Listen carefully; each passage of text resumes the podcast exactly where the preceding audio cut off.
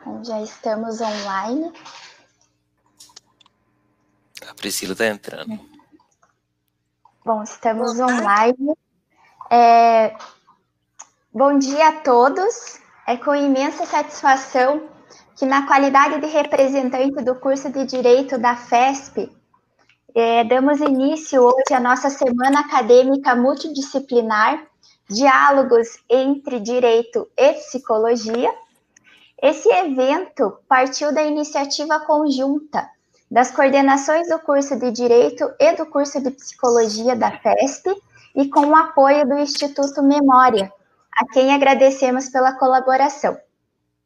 É importante, importante lembrá-los que a participação no evento está sendo validada por meio de uma, um controle de presença virtual.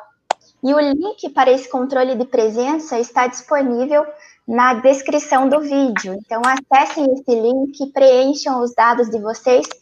Não esqueçam também de realizar a inscrição no evento no site evin3.com.br Direito e Psicologia FESP.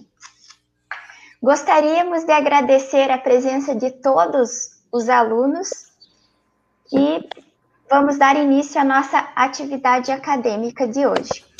É, gostaria de relembrá-los também que essa semana, além de uma união de esforços entre as coordenações de Direito e de Psicologia, é uma semana também que mar será marcada pelo lançamento de um livro é, realizado pelos professores do curso de Direito da FESP, organizado pelos professores em homenagem ao nosso querido professor Constantino Comininos.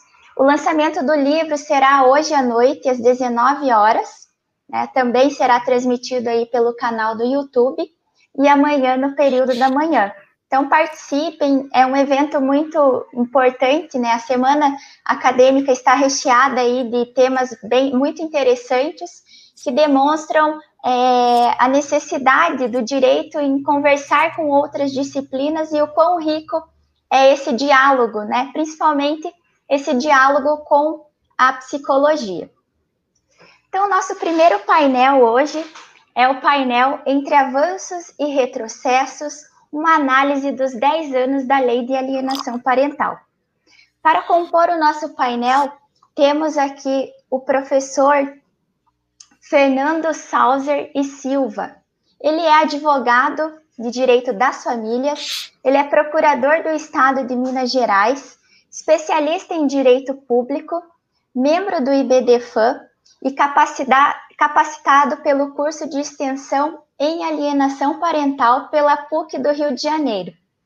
Temos também a presença da professora Priscila Barbiero, a professora Priscila possui graduação em Direito pela Universidade de Marília, especialização em Direito Contemporâneo, com instituições fundamentais pelo IBEJ, foi professora do Centro Universitário Campus Andrade do ano 2000 a 2015, professora também da Faculdade Santa Cruz, é membro da Comissão de Direito de Família da OAB Paraná desde do, do ano 2000 tem experiência na área de direito civil, com ênfase em direito das famílias e sucessões. A professora Priscila também é mediadora pelo Mediar Paraná e advogada.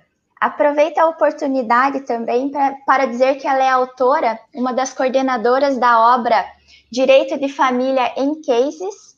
É, o conflito pelas lentes de seus advogados é uma obra muito interessante que traz a visão dos advogados com é, sobre casos práticos do direito das famílias. Então, fica a indicação para vocês, uma excelente obra, uma excelente leitura. Sendo assim, então, passo a palavra para o professor Fernando Salser, para que ele dê início à fala. É, bom dia, Jéssica. Bom dia, Priscila. Bom dia a todos os alunos da FESP. Agradeço o convite por estar aqui, é uma honra estar aqui aprendendo com vocês, porque quando eu participo desses eventos, eu mais aprendo do que tudo, porque como é, é, evento como esse vai ser aberto para perguntas, isso tudo, as perguntas de vocês aumentam o conhecimento, aumentam o debate e ajudam o direito a se aperfeiçoar. E o tema hoje, é, eu gosto muito, a Priscila sabe disso, e a gente tem que tratar ele, eu vou buscar tratar ele com vocês aqui de uma forma um pouco diferente do usual, porque a lei da alienação parental é uma lei que está muito em voga, porque tem um movimento muito grande no Congresso é, buscando a revogação dela. E a gente tem que debater aqui sem dogma, sem nada, para que cada um de vocês, na percepção pessoal, entendam se é a lei é um avanço, se a lei é um retrocesso, se a lei é remédio, se a lei é veneno, para a gente prosseguir nesse debate, que, como diz o doutor Jorge Trindade, no direito a gente não pode ter dogma para tratar de nada, porque quando a gente chega numa questão que vira dogma, é porque o direito já deixou de ter a função.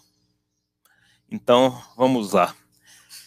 Acredito que todos vocês já têm uma noção da lei de alienação parental, do que ela trata, mas a primeira coisa que eu acho que a gente tem que falar um pouco metaforicamente é o seguinte: nos últimos tempos a lei vem sendo tratada como se ela fosse uma ilha isolada no meio do campo do direito. E, na verdade, ela não é. Eu considero a lei de alienação parental como se ela fosse uma árvore na grande floresta que é o sistema de proteção à criança, adolescente, à família, e no meio do direito civil e até do processual civil. A lei, ao meu ver, ela não, no direito material, em relação à alienação parental, como diz o artigo 1 da lei, esta lei dispõe sobre alienação parental, ela não veio a inovar, pois alienação parental, antes mesmo da lei, a doutrina já debatia isso, já tinham decisões judiciais fazendo sobre isso. Até, até digo que se tivesse alguma, algum artigo que eu revogaria da lei seria o artigo 1 porque a lei trata muito mais do que a alienação parental. A lei traz normas de processo civil, a lei traz normas de, defini de direções para como ser defi defi é, definida quem será o guardião, pois no artigo 7 dela, salvo engano, ela fala que na impossibilidade de se implantar a guarda compartilhada, a guarda unilateral será concedida ao guardião que melhor propicia a convivência familiar da criança com o outro genitor. o artigo 8 quando ele fala de alteração de domicílio que não a, ocorre deslocamento de competência, ele é norma processual. E as normas do artigo 4 e do 5 também, quando eles falam da, da perícia, isso tudo é norma processual. Então, a primeira coisa que a gente tem que fazer isso é não esquecer que a lei de alienação parental, como quase a maioria das nossas leis do nosso ordenamento, para a gente fazer uma análise dela, a gente tem que usar a interpretação sistemática, que é interpretando ela com as outras normas do ordenamento e a teleológica. Qual que é o fim social que levou o surgimento da lei de alienação parental no nosso ordenamento? Aí a gente tem que começar a pesquisar, quando fala de uma lei, de cima, que é das normas constitucionais. Então, a nossa Constituição, ela, no artigo 227, ela fala que é dever do Estado, da família e da sociedade conceder à criança com absoluta prioridade e proteger o direito à família, à convivência familiar, comunitária e também à saúde. A lei de alienação parental, ela veio no sentido de dar efetividade a essa norma constitucional, uma vez que ela preserva, busca preservar e efetivar a convivência familiar, mas não é uma convivência, é uma convivência, convivência familiar que a própria lei adjetiva, que é a convivência familiar saudável. Porque no ambiente de alienação parental, independente de quem seja o alienador, o, o genitor alienador e quem seja o objeto da alienação, a criança não vai ter convivência familiar saudável com nenhum dos dois pois ela vai ser privada da convivência com um, ou vai ter essa convivência eivada de situações conflituosas, e a partir do momento que ela, com o alienador, com a pessoa que pratica alienação, ela vai ter também uma convivência um tanto quanto carregada de ansiedade, de tudo, ela não vai ter esse ambiente saudável em nenhum dos dois lares, tanto no lar do alienador quanto no lar do objeto da alienação. Essa questão de alienação parental, o nome também, ao meu ver, ele teve uma infelicidade agora, porque é, muitas pessoas, quando vão denegrir a lei, eles confundem, voltando lá para Richard Gardner, que foi um psicólogo que criou a teoria da síndrome da alienação parental. A síndrome vem ser um dos sintomas que a alienação parental pode causar, mas ela não é obrigatória de existir. Porque, na verdade, alienação parental, vamos traduzir para um português mais claro, mais fácil. O que, que ela busca? Alienação parental é a exclusão parental. O alienador, ele busca excluir o outro genitor da convivência da criança, tratando a criança como um objeto, como uma posse sua. É, nas redes sociais hoje a gente vê muito a questão do, do cancelamento da, das pessoas, do cancelamento das personalidades. A lei de alienação parental, o alienador ele busca cancelar o outro genitor da vida da criança e faz de todas as formas possíveis. Então, a primeira coisa que a gente tem que ter em mente, já que ela veio para dar efetividade a uma norma constitucional, que é o artigo 227, bem como também cumprir uma determinação constitucional que está no artigo 226, parágrafo 8 que fala que o Estado tem que criar normas para evitar a violência intrafamiliar, a alienação parental, antes de ser um ilícito civil, ele é um ilícito constitucional. Quando a gente desce para o ilícito civil, a alienação parental também, esse ilícito ele tem várias formas, várias formas as pessoas gostam muito de bater sempre, ah, é, ele obsta a convivência familiar, ele obsta a convivência familiar.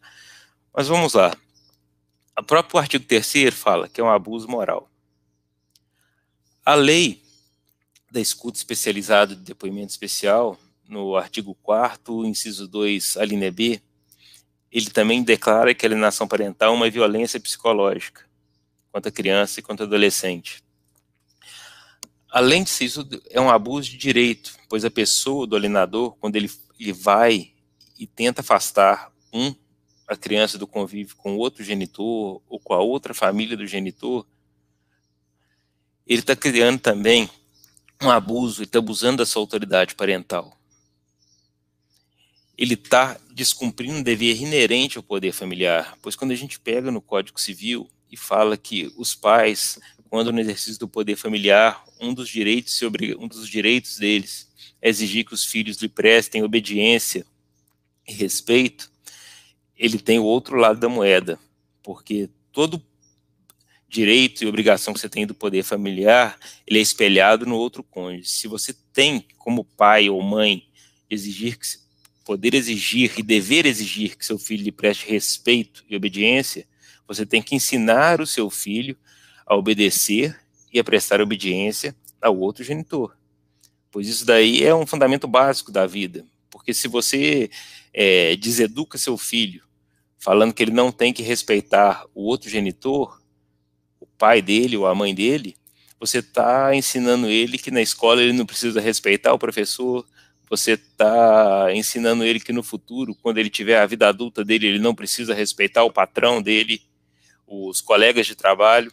Isso tudo vai gerar uma confusão que, que a criança, vai, o adulto, depois o cidadão, vai sofrer. Vai sofrer.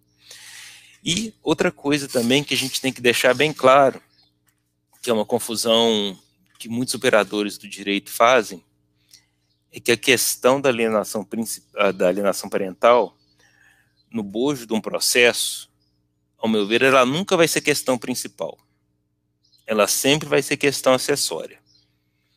Quando a gente for tratar de alienação parental no, no processo, ela sempre vai ter como pedido principal uma regulação de convivência, uma regulação de guarda ou um cumprimento de sentença, falando que está sendo descumprida alguma ordem judicial. E quando o legislador, no artigo 2 no parágrafo do no parágrafo 1 do artigo 2 ele elenca que uma das formas de alienação parental é o descumprimento de ordem judicial, ele também está querendo dizer para todos nós que a alienação parental também é um ato atentatório à dignidade da justiça, como está previsto no artigo 77 do Código de Processo Civil.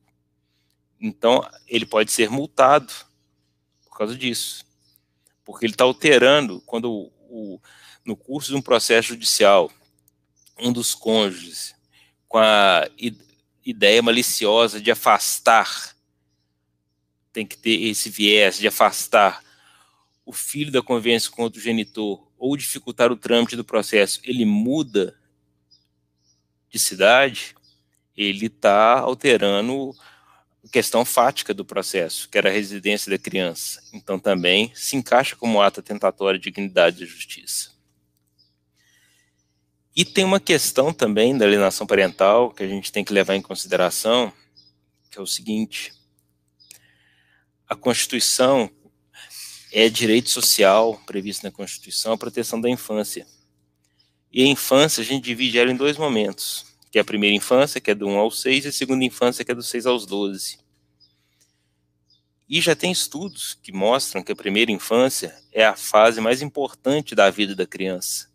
É que a criança tem que ser nutrida, e quando falo que a criança tem que ser nutrida, não é só de alimento, não é só de condição de esgotamento sanitário, ela tem que ser nutrida de afeto, de tudo, porque é nessa fase que todo o sistema cognitivo dela vai se desenvolver. E quanto mais saudável e menos traumático for esse crescimento, ele vai ser melhor para essa criança no futuro porque a alienação parental a gente não pode olhar ela como uma lei de afastamento, porque ela não é uma lei de afastamento, ela só quer dar à criança convivência com pai, com mãe, ou com pais e com mães, na questão de união homoafetiva, na questão de multiparentalidade. Então não cabe mais a gente ficar analisando essas questões de mãe cuidadora, pai provedor. Isso daí não, não, não cabe mais no direito, não cabe mais no direito falar que a lei de alienação parental é uma lei que tem grande influência de gênero, que é uma lei preconceituosa porque ela discrimina gênero, eu não concordo com essa questão. Porque na lei, em nenhum momento ela fala de pai, ela fala de mãe, ela trata de, de sexo. Então, falar que a lei de alienação ela é uma lei que afasta filho de mãe, isso daí é, é discurso que para mim não encontra nenhum fundamento. Não encontra nenhum fundamento. Então, para entrar no tema, eu falo, a lei de alienação parental, ela foi um avanço. Ela complementa o sistema de proteção à criança. Ela complementa as disposições que estão no ECA. Ela foi aperfeiçoada depois pela lei da primeira infância. Ela foi aperfeiçoada depois pela Lei de Depoimento Especial. Inclusive, na Lei da Primeira Infância, ela institui como política pública prioritária para o nosso governo, para todos os governos em todos os níveis, federal, estadual e municipal, a convivência familiar e comunitária, e a convivência familiar saudável. Aí vamos pegar a lei aqui para ver também os conceitos que ela fala de alienação parental porque a gente faz muita confusão, porque se a gente for pegar e analisar a lei de alienação parental sobre a técnica legislativa, como é que teria ser, ela foi um pouco feita em desacordo.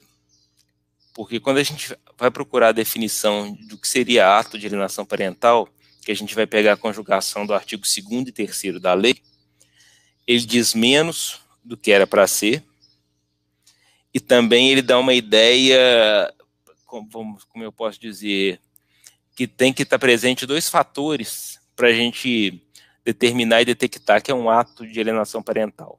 E, na verdade, não é isso. Porque no artigo 2 ele fala o seguinte: considera-se a alienação parental a interferência na formação psicológica da criança ou do adolescente, promovida ou induzida por um dos genitores, pelos avós ou pelos que tenham a criança ou adolescente sob sua autoridade, guarda ou vigilância, para que repudie ou que cause prejuízo ao estabelecimento ou à manutenção de vínculo com esse. Então, nem sempre, para você estar diante de um ato de alienação parental, vai ter que ter concluída e concretizada essa interferência na formação psicológica. A interferência na formação psicológica ela vai acontecer nos atos de alienação parental já em estágio médio ou estado grave. No estágio inicial da alienação parental, não tem essa interferência psicológica. Tanto é que tem alguns atos que a própria lei fala que o juiz pode declarar de ofício, independente da realização de perícia psicológica. Como o descumprimento de uma lei, de uma ordem judicial, fazer a campanha difamatória contra o, outro genitor no exercício da paternidade. Então, são coisas estanques. O objetivo primordial da lei de alienação parental, do ato de alienação parental, é o afastamento. É dificultar ou obstar a criação de vínculos. Isso daí, independente, a interferência no psicológico vai ser acarretada por esse ato de tentar obstar a criação de vínculos, a manutenção de vínculos e a convivência com o outro genitor e com a família deste. Tá? Então a gente tem que ter isso em mente para não achar que todo ato de alienação parental a gente vai precisar de uma perícia. A perícia é importante, nos atos graves importantíssimo. Até porque no direito de família, independente da questão de ter uma perícia, um estudo psicossocial, a multidisciplinariedade ela está presente, como está no, no, no, Código de Processo Civil, entre os artigos 693 e 699, ela está presente desde a da audiência inicial que ele fala que na mediação, o juiz deverá estar acompanhado por profissionais de outras áreas para fazer essa mediação, para fazer essa reconstrução dessa família, para mostrar o que é melhor para o filho. Porque a conjugalidade num divórcio ou a inexistência dela numa um relacionamento eventual que gera prole, o fim dela não significa o, o fim da família. Muito pelo contrário, o filho vai sempre ter ali. E mesmo entre o ex-casal, como Bert Hellinger fala, pode não existir mais o amor, mas o vínculo gerado pelo filho sempre vai existir.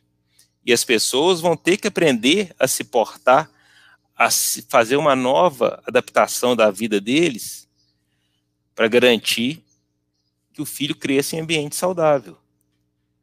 Pois não adianta nada você ter uma casa confortável, ter uma boa escola para a criança, se ela viver num ambiente de conflito, de confronto.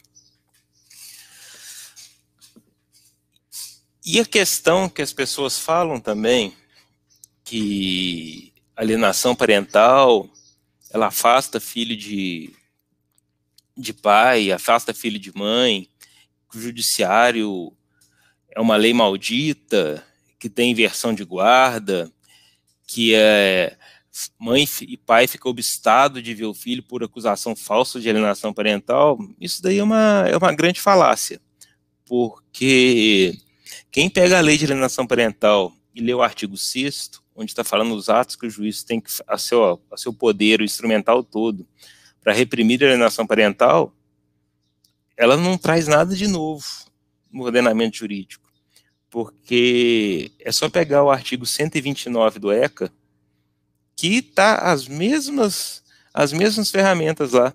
Então, se pegar a lei de alienação parental hoje e tirar ela do ordenamento jurídico, as únicas disposições que vão fazer, que trazer prejuízo para o direito, seriam os que estão, ao meu ver, no artigo, no artigo, no artigo 7 e no artigo 8 Porque o ECA traz toda essa essa previsão. E outra coisa também, que as pessoas, como ficam querendo achar que a lei de alienação parental é uma ilha e não uma árvore no meio de uma grande floresta, ficam falando assim, ah, não, porque vai, o juiz tira de ofício o filho do pai, da mãe. Se, se algum juiz faz isso, ele não está observando o devido processo legal. Está errado. Se for um advogado experiente que estiver representando as partes, ele vai saber como conduzir para controlar a situação. Pois na questão de convivência familiar, além da lei de alienação parental, a gente tem um princípio muito enraizado no nosso ordenamento jurídico e que ele vem definido no artigo 153 do ECA, que ele deixa bem claro: se a medida judicial ser adotada não corresponder a procedimento previsto nesta ou em outra lei, a autoridade judiciária poderá investigar os fatos e ordenar de ofício as providências necessárias, ouvido o Ministério Público. Só que no parágrafo único desse mesmo artigo, ele deixa expresso que essa abertura que o juiz tem, ela não serve e não pode ser utilizada para afastamento da convivência familiar. Casos de afastamento de convivência familiar, eles têm que estar previstos na legislação e têm que seguir todo o procedimento. E a convivência familiar é uma questão assim tão importante, tão importante que às vezes a gente esquece que quando a gente vai no no próprio ECA de novo, o legislador vou voltar lá na Constituição para vocês entenderem a importância da convivência familiar. No artigo 5 da convivência familiar do, da nossa Constituição, a gente fala que é inviolável o direito à liberdade que a liberdade, depois, no próprio artigo 5 ele fala que ninguém pode ser privado dela sem o devido processo legal. Aí, quando a gente chega no artigo 16 do ECA, ele fala o seguinte: o direito à liberdade da criança e do adolescente ele compreende os seguintes aspectos: participar da vida familiar e comunitária sem discriminação, ou seja, a alienação parental é um atentado à liberdade das crianças e dos adolescentes. Então eu não vejo assim motivo qualquer um e de ser revogada a lei. Como toda lei, ela pode ser aprimorada? Pode, pode ser muito aprimorada. Mas até antes de aprimorar a lei, o que nos falta, como na grande maioria das áreas do direito, é capacitação do pessoal envolvido. É capacitação. Hoje, o, em todos os campos do direito, o direito ele se assemelha, vou fazer uma comparação analógica aqui, muita medicina. A gente tem no direito, a gente pode ter até o clínico geral, mas o clínico geral é aquele primeira pessoa, vamos dizer assim, na porta do hospital para chegar à urgência para ele fazer o direcionamento. Porque uma pessoa hoje que mexe com direito de família, ela não vai, se ela clinicar geral, ela não vai saber fazer. Hoje a gente tem até escritórios que mexem com todos os ramos do direito, mas até nesses escritórios eles são divididos lá dentro. Tem um especialista em direito de família, tem um especialista em direito empresarial, tem um especialista em direito penal. Assim funciona. Se você tiver um escritório composto por um ou dois advogados que eles falam que atuam em todas as áreas, isso daí não, não tem como, não tem como funcionar, porque hoje o direito está muito específico e, além disso, a, a doutora Priscila está aqui, ela sabe que vai entender o que eu estou falando. Um profissional do direito de família hoje, a especialização que a gente tem que buscar, a gente tem que sair da esfera do direito, a gente tem que se especializar multidisciplinarmente, a gente tem que ter noções de psicologia, a gente tem que ter noções de serviço social. Não é à toa que o doutor Conrado Paulino ele fez o pós-doutorado dele em serviço social. E o Conrado, hoje, quando ele fala, ele fala com uma propriedade tão grande que eu acho que essa bagagem desse pós-doutorado dele capacitou ele para isso. E quem pensa em revogar a lei de alienação parental, eu tenho até um artigo meu que eu escrevi há uns dois anos atrás, logo quando começou a, a conversa que o pessoal estava querendo fazer a, a revogação, a revogação é totalmente inconstitucional. Ela afronta princípio constitucional da proibição do retrocesso social. Ela afronta o princípio da vedação de proteção deficiente dos bens jurídicos tutelados, principalmente constitucionalmente, como é o caso da proteção prioritária e integral dos direitos e interesses da criança e do adolescente, entre eles da convivência familiar e comunitária. Então, gente, o que falta é capacitação. E uma coisa que me deixa muito, muito triste é que a gente está vendo que o parlamento fica debatendo a lei de alienação parental, se vai revogar, se vai alterar. Só que o parlamento ele esquece que tem várias leis produzidas dentro daquela casa do Congresso Nacional que eles falam que o governo em todos os níveis, no estadual, no federal e no municipal, e o judiciário, eles têm que alocar recursos para essa capacitação, para capacitação de mediadores, para capacitação de peritos psicólogos, para capacitação de peritos assistentes sociais, para capacitação de conciliadores, e por que não falar da capacitação de juízes e promotores, que tem um curso que a, a minha eterna professora, a doutora Glícia Brasil, está fazendo, ela já capacitou os juízes do Tribunal do Rio de Janeiro, está capacitando os juízes do Tribunal aí do Paraná para alienação parental, para eles entenderem como é que funciona. Isso daí a gente tem que ter humildade de saber, falar assim, olha, esse processo eu não faço, eu não estou sabendo como é que lidar, ir para um colega, nem para que seja para trocar ideia. A, a Priscila participa de um, de um grupo de WhatsApp que eu participo também, onde tem profissionais multidisciplinares envolvidos. O pessoal ele é muito bom, muito capacitado, mas sempre surge dúvidas que ninguém ali sabe como lidar, que a gente tem que fazer a construção da ideia. E o judiciário também, como diz a Glícia Brasil, a função dele não é só determinar assim, olha, eu vou dividir a guarda da criança, eu vou determinar, vou determinar o esquema de visitação, de convivência, qual vai ser. O judiciário tem um papel importante agora também, que quando chega num caso grave de alienação parental, de inversão de guarda, o judiciário tem que trabalhar vamos dizer assim, com usando um termo bem comercial, com o pós-venda. O que, que seria esse pós-venda? Seria a reconstrução dos laços.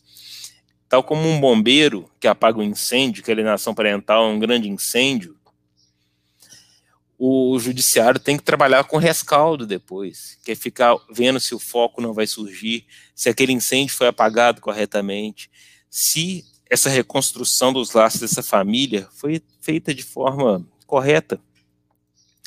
Que, como eu já falei no início, e que a, a Priscila gosta também de falar que a lei de alienação parental é um remédio, que se a gente, como todo remédio, se errar na dosagem vira veneno, eu vou até modificar um pouco a minha fala.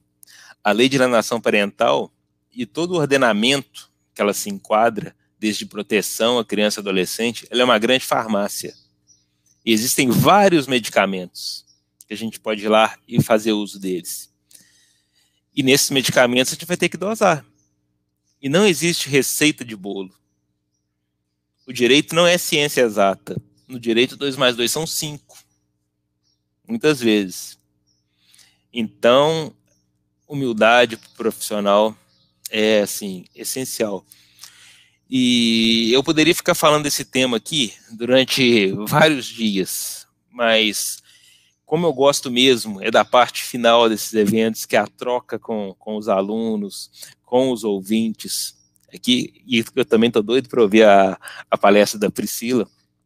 Eu vou encerrar minha fala por aqui, para ganhar mais tempo dessa troca no final com os alunos, para a gente fazer esse debate aqui. Até em proveito pessoal meu, que eu aprendo muito. Ontem de noite eu conversei com a Priscila sobre essa palestra aqui.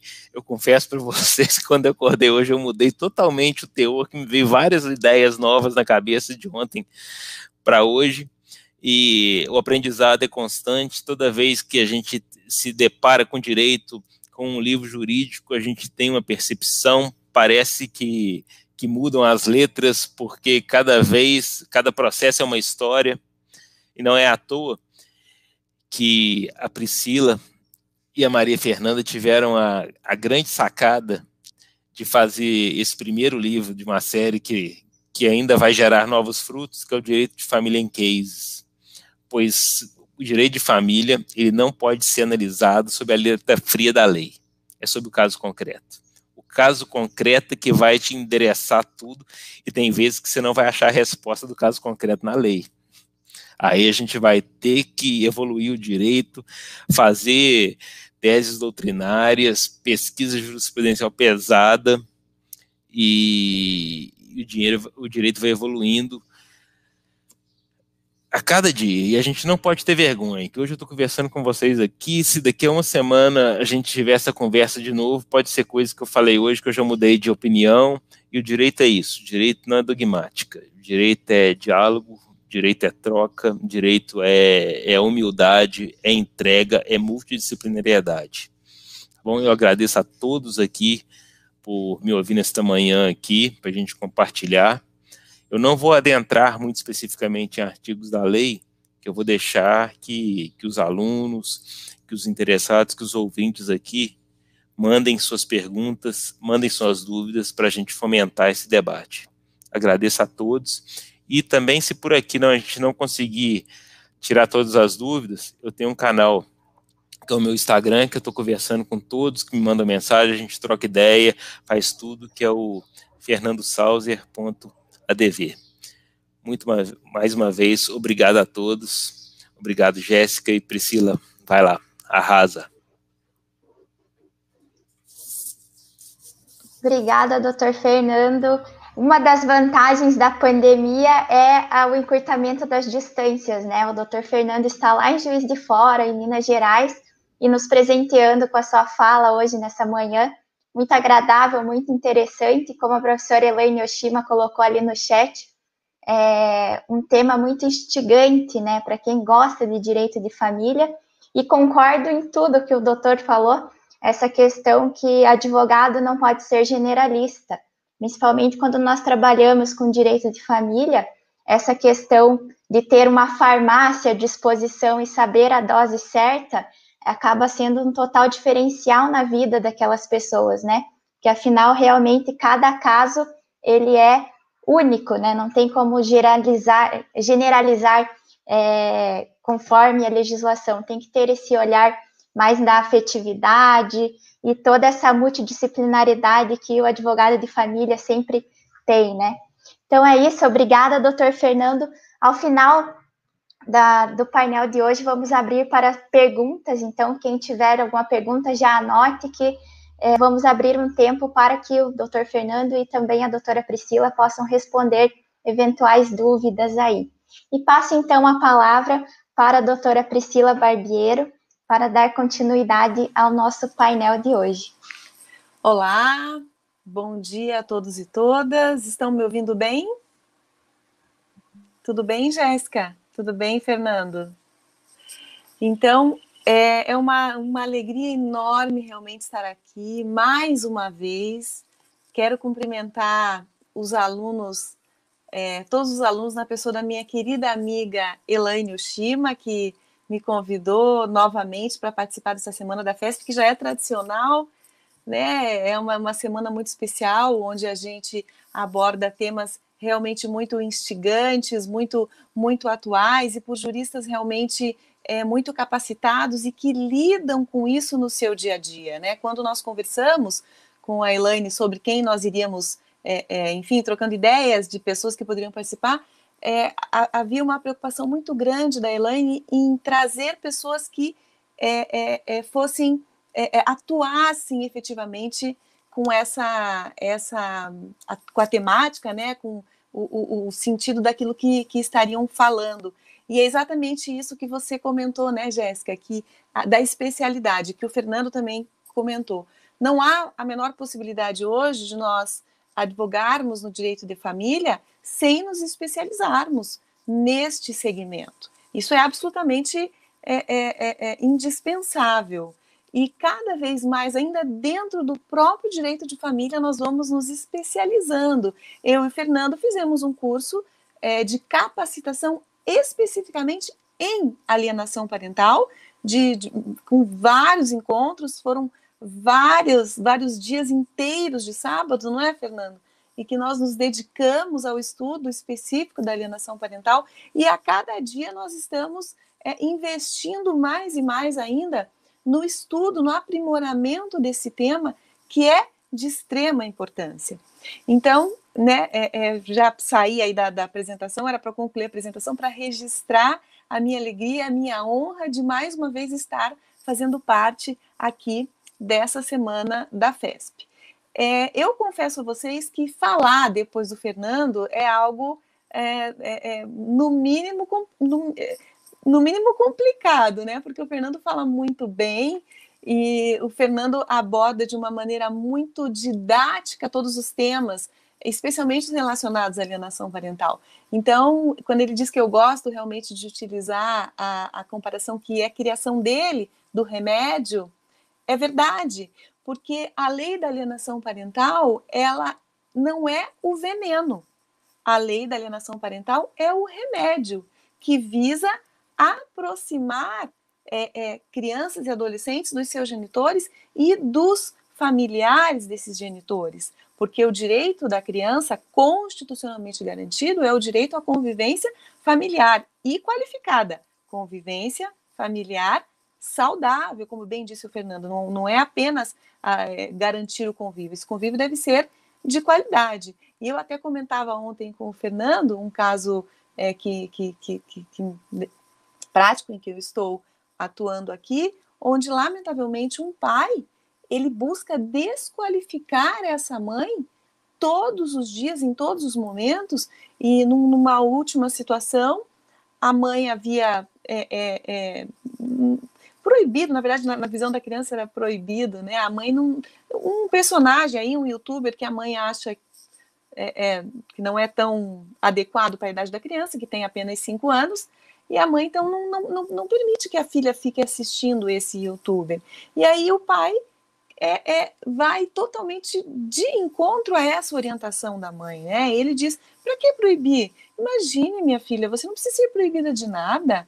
Você tem cinco anos, você já sabe o que você quer da sua vida e o que você não quer. Uma criança no alto dos seus cinco anos, né, deve saber que né, deve saber o que quer, o que não quer da vida, o que é bom, o que não é bom da vida. Então, na verdade, é, é, o que a lei busca é esta convivência, né, a aproximação de vínculos e, e vínculos saudáveis, onde um respeite o outro, porque essa convivência é, é, de um, um, tentando fazer gol no gol contra, isso não vai levar a nada. Os pais precisam compreender que a conjugalidade pode ter acabado, se é que algum dia existiu, mas ambos devem fazer gol no mesmo. É, é, é, é, eles são do mesmo time, né? Devem fazer gol no mesmo lugar do gol ali, não gol contra. Então, é, e continuando tudo aquilo que o Fernando falou, e eu ratifico 100% o que o Fernando falou, a revogação da lei da alienação parental ela seria um, um enorme retrocesso, seria é, é, algo que é, deixaria as nossas crianças e adolescentes em perigo realmente. Então, o, o foco não deve ser na revogação da lei, e sim no aprimoramento dessa lei, certamente, e, e no aprimoramento da, da, da, aplicabilidade dessa lei, porque a, a minha preocupação é justamente essa, que a lei possa ser aplicada exatamente da forma como ela foi pensada. E nós sabemos que hoje ela não é, em alguns momentos, aplicada de uma maneira adequada existem sim algumas. É, é, é, existe a possibilidade de fazer, inclusive, mau uso dessa lei. E o que nós precisamos, num primeiríssimo lugar, fazer é divulgar, enfim, é, é, expor, fazer o que nós estamos fazendo aqui, né?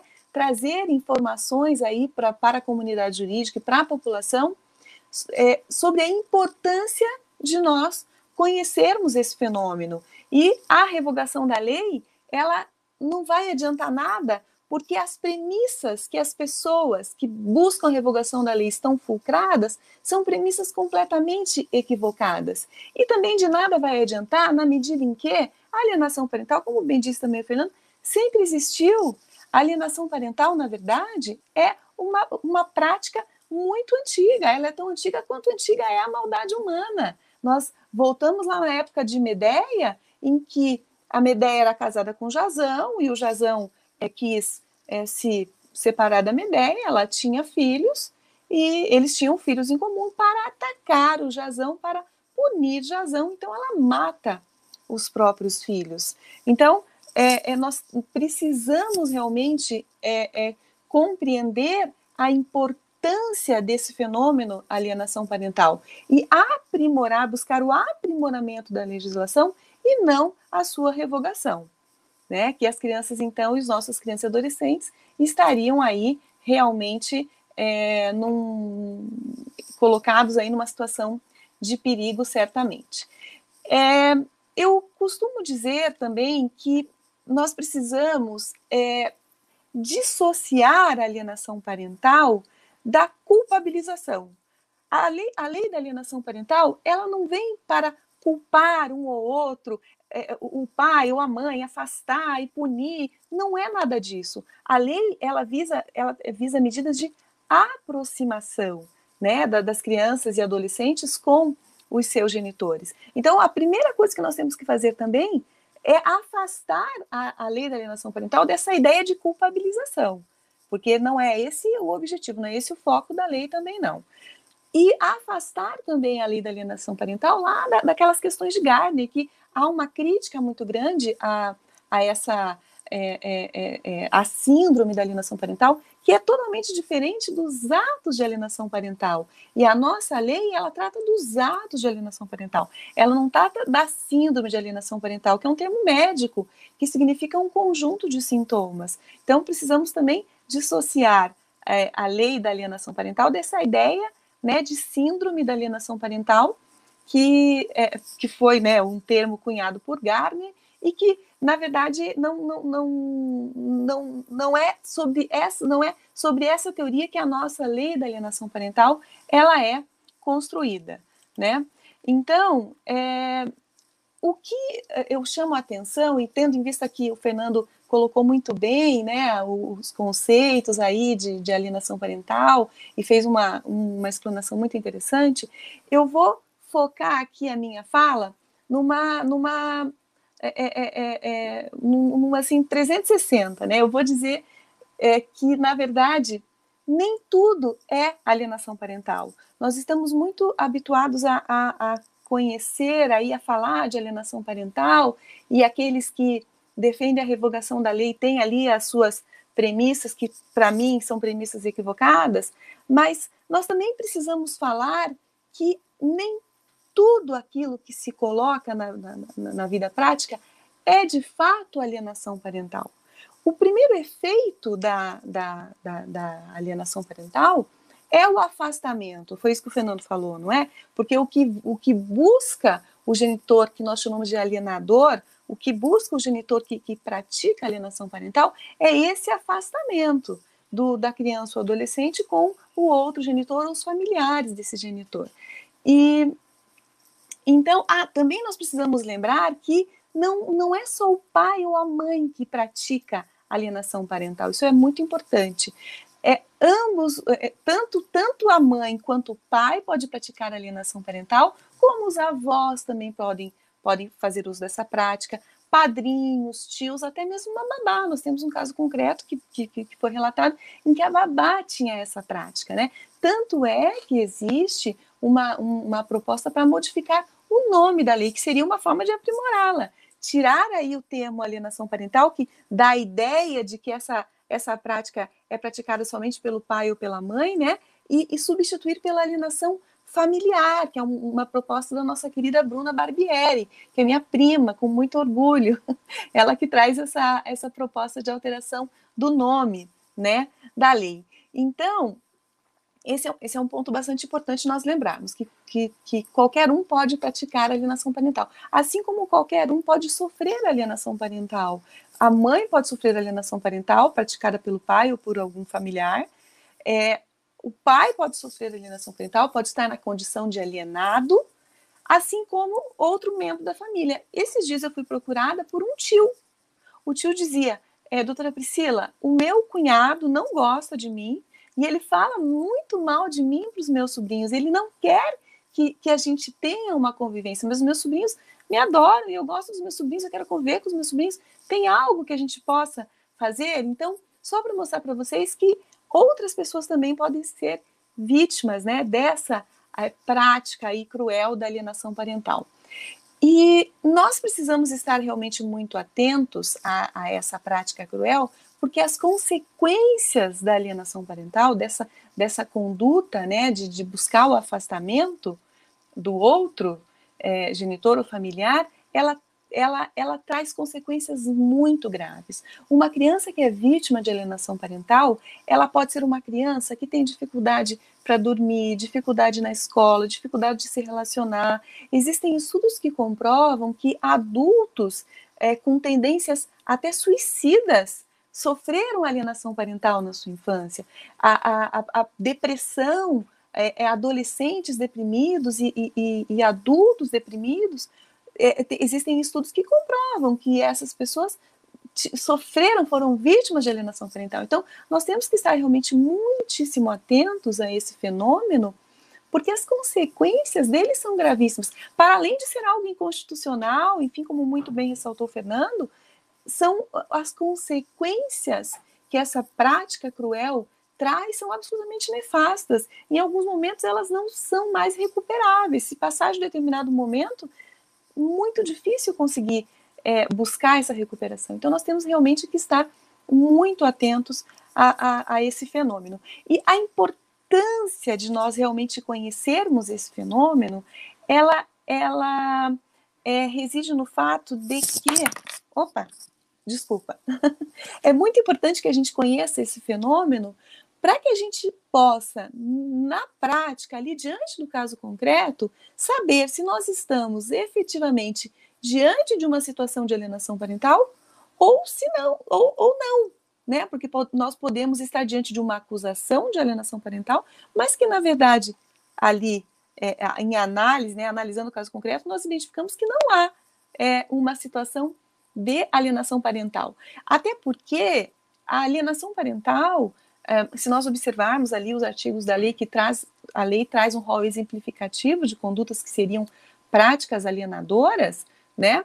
É, é, algumas são evidentes. Então, quando um pai ou mãe desqualifica o outro, fala mal, né? É, são condutas que ou afasta escancaradamente, é, impede o convívio escancaradamente. São, são situações onde nós podemos identificar a prática da alienação parental de maneira bastante clara, como o mesmo Fernando falou, eu não preciso sequer de uma de um, de um é, é, laudo, né, de uma, de uma perícia ou de qualquer questão aí, qualquer análise do, de um profissional, né, é, da psicologia, enfim, ou da qualquer outra área, sociologia, né, serviço social, para demonstrar que aquela prática alienadora aconteceu. Mas o que me preocupa são as práticas alienadoras é, muito sofisticadas, que acontecem ali nas entrelinhas, por mensagens subliminares. Então, às vezes, diante ali do caso concreto, não é tão simples nós identificarmos que está havendo ou não a prática da alienação parental. E aí eu entro né, no, no, no, no tema que eu, que eu gosto muito de tratar, que diz respeito à auto alienação parental. Nós já vamos chegar lá para compreender o conceito da autoalienação parental. Mas precisamos estar atentos ao fato de que nem tudo é alienação parental. Nem sempre, então, pessoal, a recusa daquela criança ou adolescente em conviver com outro genitor ou familiar do genitor decorre realmente de uma prática alienadora do outro genitor. Pode ser que a recusa daquela criança ou adolescente em conviver com o outro genitor seja legítima, tenha, tenha é, uma razão de ser, né?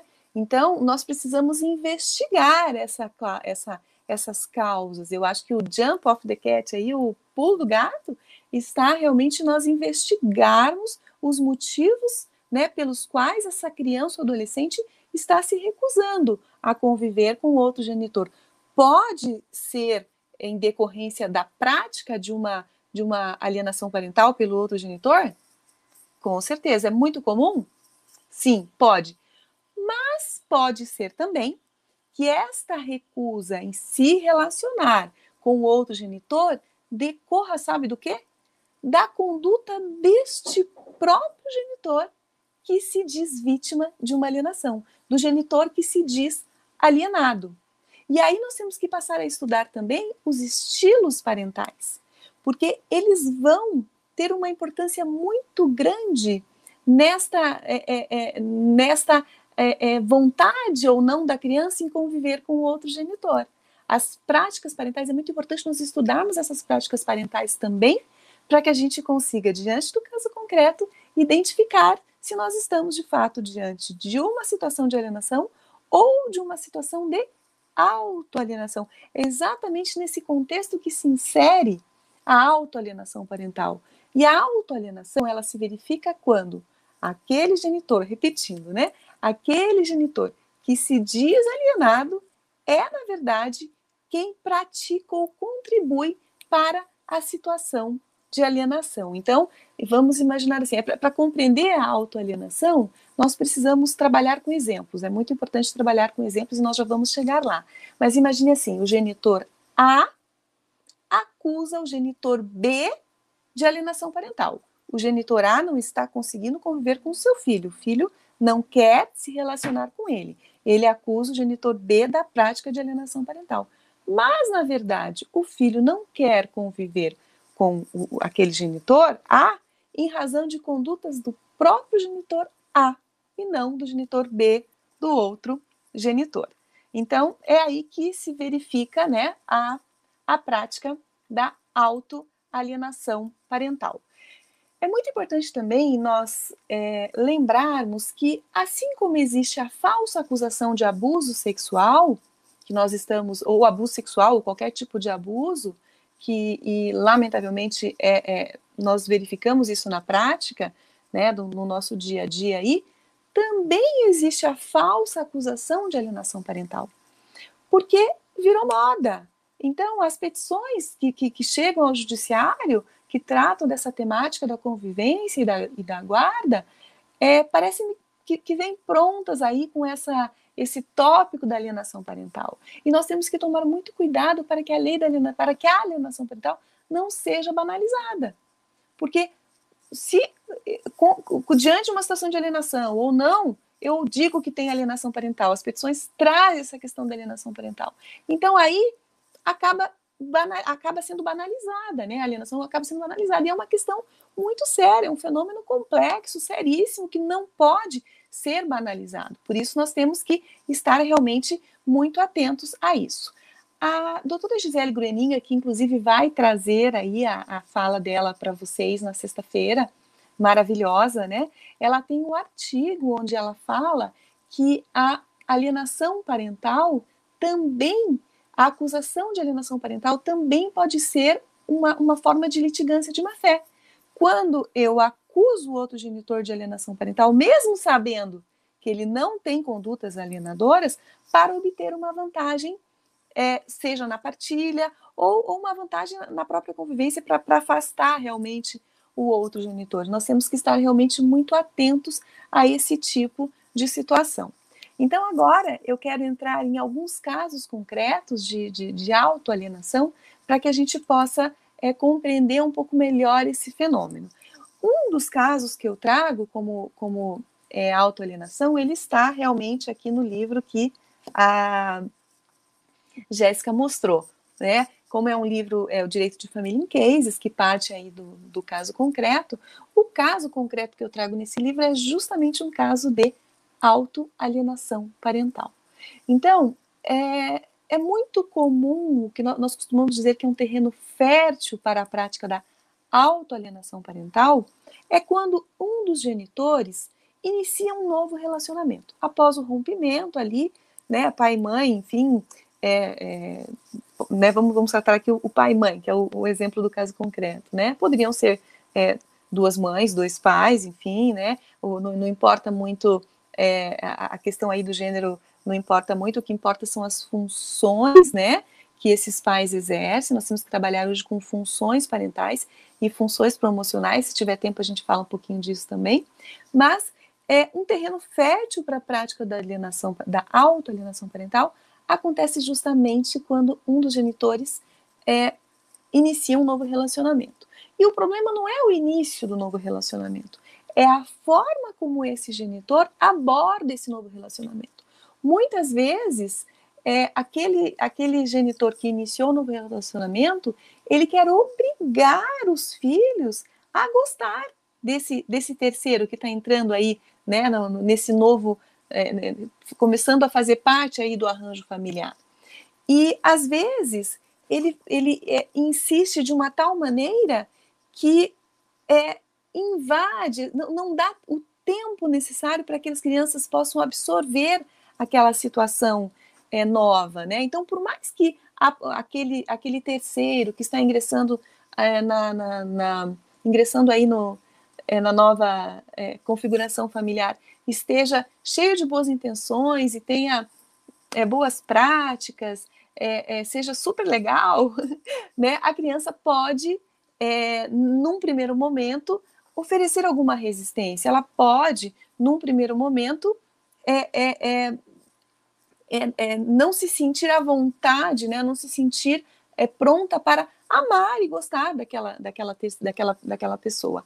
E quando o pai ou a mãe insiste nisso, que a, que a criança deve gostar, deve se relacionar, a, a recusa né, em conviver com, com, a, com o pai, com esse, nesse contexto, nesse novo contexto familiar, ela, ela pode acontecer, né, realmente. E nós chamamos isso até de, de é, tem um, nome para isso na psicologia, que é quando os pais andam em, em, em velocidades distintas, né, da, dos seus filhos. Então, nós precisamos, é síndrome da família instantânea, nós precisamos tomar muito cuidado para evitar que aconteça essa síndrome da família instantânea que vai acabar afastando o pai do, do, dos filhos ou a mãe dos filhos. Nesse caso concreto especificamente, o que aconteceu foi que os pais haviam é, se divorciado, os pais dessa criança haviam se separado, e o, o, o, o, genitor, no caso era o pai realmente, ele iniciou um novo relacionamento. E ele, ele iniciou um novo relacionamento e imediatamente, pouquíssimo tempo depois, a, a madrasta já estava morando com o pai na casa que antes tinha servido de residência da família, e esta madrasta tinha um filho é, da idade praticamente do, do, desse, desse menino que eu conto o caso, né? O Pedro. Então, é, a partir desse momento, a criança ela começou a não se sentir mais acolhida, não se sentir mais amada no ambiente paterno. Por quê? O menino chegava na casa do pai e o pai não, é, é, já não dava a mesma atenção para ele. Antes eles o, o, filho podia escolher o restaurante onde eles iriam comer, podia escolher o local onde eles iriam é, é, é, desfrutar de algum lazer no final de semana. E o pai então começou a dizer o seguinte para o filho: olha, a partir de agora tem mais pessoas aqui na família, você não vai mais poder escolher, né? Já, já começou a, a, a por aí a causar um impacto aí na, na vida desse menino. E também é, o pai deu o quarto que era do filho para o enteado porque ele disse: olha, o enteado fica aqui mais tempo, então você vai ficar sem quarto. Né? O, deu o quarto para o enteado. E aquilo foi muito impactante para essa criança. Chegar na casa do pai e, e olhar para o seu quarto e o quarto estava sendo ocupado por esse enteado. Uma outra coisa que aconteceu é que nesse ambiente paterno, a mãe era o tempo todo desqualificada, era ofendida tanto pelo pai quanto pela, pela madrasta, e isso realmente nenhuma criança vai admitir. A criança ela é parte do pai, parte da mãe. Quando você fala mal do pai ou da mãe, para essa criança é como se estivesse falando mal de parte dela. Então, isso também causava um desconforto para essa criança. E aí, é, o pai exigia que essa criança ficasse tempos com ele durante a semana, só que ele trabalhava muito durante a semana e quando o ônibus escolar ia deixar a criança na casa do pai, deixava a criança lá, o pai não estava, esquecia do filho e o ônibus deixava o filho ficava lá, né? É, é sozinho para fora de casa. Então, é, isso aconteceu três ou quatro vezes e foi causando um trauma tão grande nessa criança que ela começou a se recusar a ir, de ir para a escola, porque ela tinha medo que o ônibus escolar deixasse ela na casa do pai. Numa oportunidade, a madrasta chegou a, a dar um, um, um, um tapa nessa criança, agrediu fisicamente essa criança no ambiente paterno. E aí a criança se recusava, passou a se recusar a conviver com esse pai. As razões dessa criança eram legítimas, não é? Concordam comigo? Que eram razões legítimas de, de não, não querer estar com esse pai? Não era a, a, o fato dessa criança não querer se relacionar com o pai, não decorria de uma prática alienadora dessa mãe. A mãe não estava cometendo nenhum ato de alienação parental que é, é, é, fizesse com que essa criança não quisesse conviver com o pai. Eram as condutas desse próprio pai, desse próprio genitor, que estavam afastando, no caso, o filho do pai. Mas no processo que ele dizia mãe alienadora, mãe alienadora, é a mãe alienadora, a culpa é da mãe. E aí ele começou a culpar a mãe, inclusive pelo fato da criança não ir para a escola. Então ele dizia: você não sabe educar, você não sabe cuidar da criança, porque a criança não está, você não consegue fazer o seu filho sequer ir para a escola, né?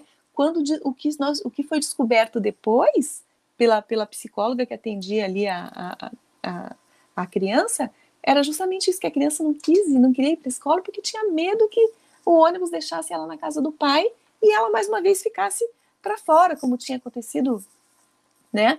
Mais de uma vez. Então, é, é, não, não decorria da prática dessa mãe.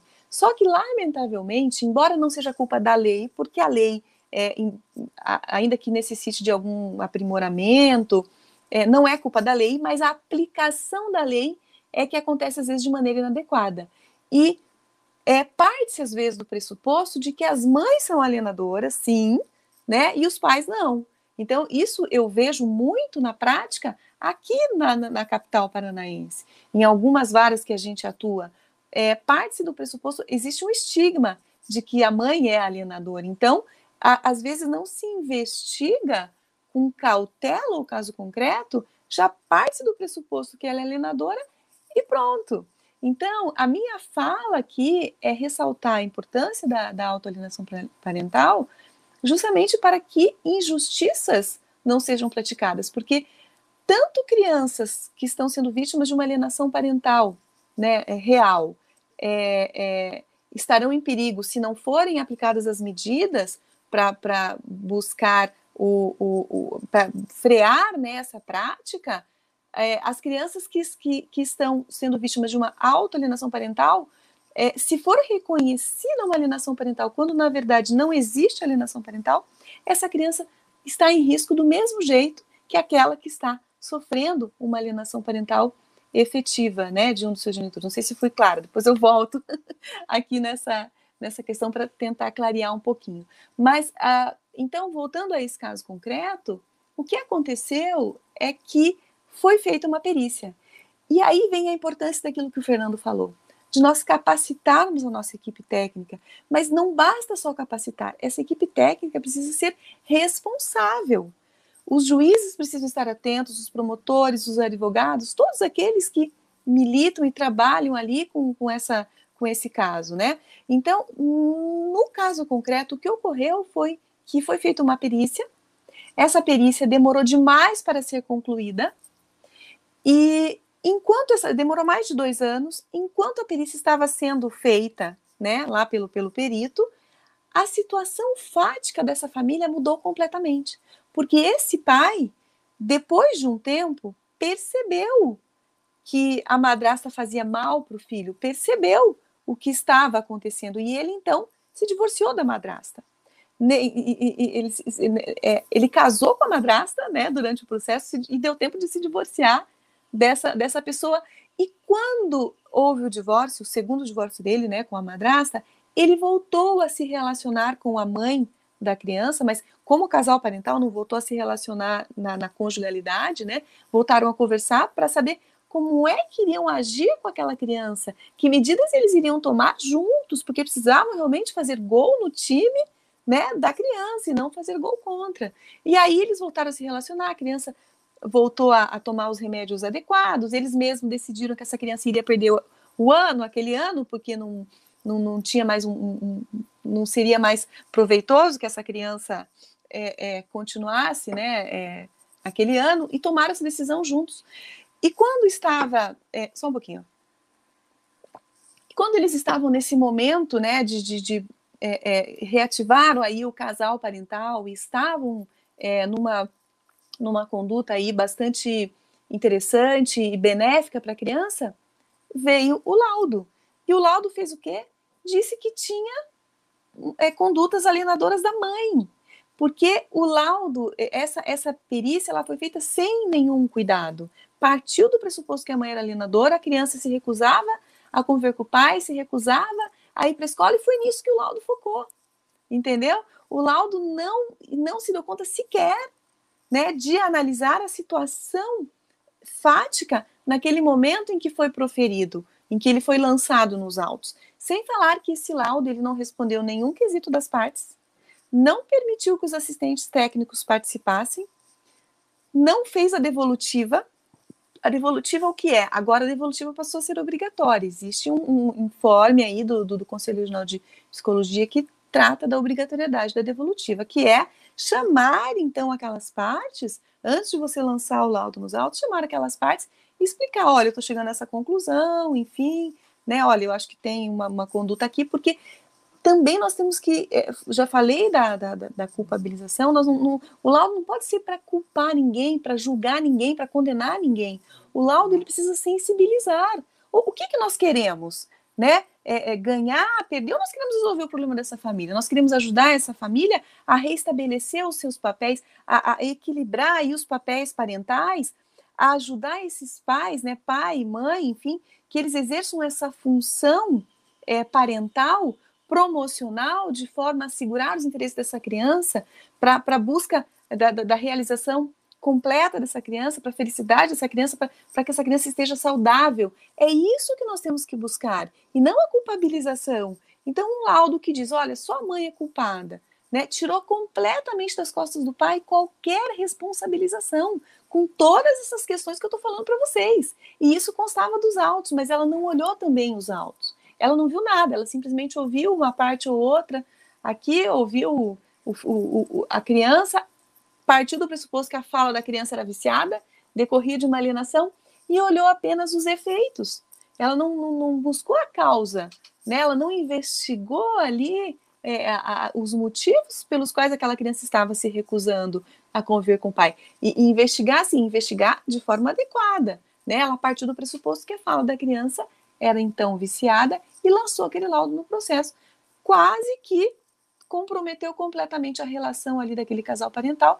Só não comprometeu porque o juiz, com muita sensibilidade nesse caso concreto, olhou aquele laudo, é, olhou para as provas que existiam nos autos de, de, de, de, condutas inadequadas desse pai, absolutamente evidentes, né? A criança sendo submetida à agressão, inclusive física, na, na casa dele, tudo isso tinha prova nos autos.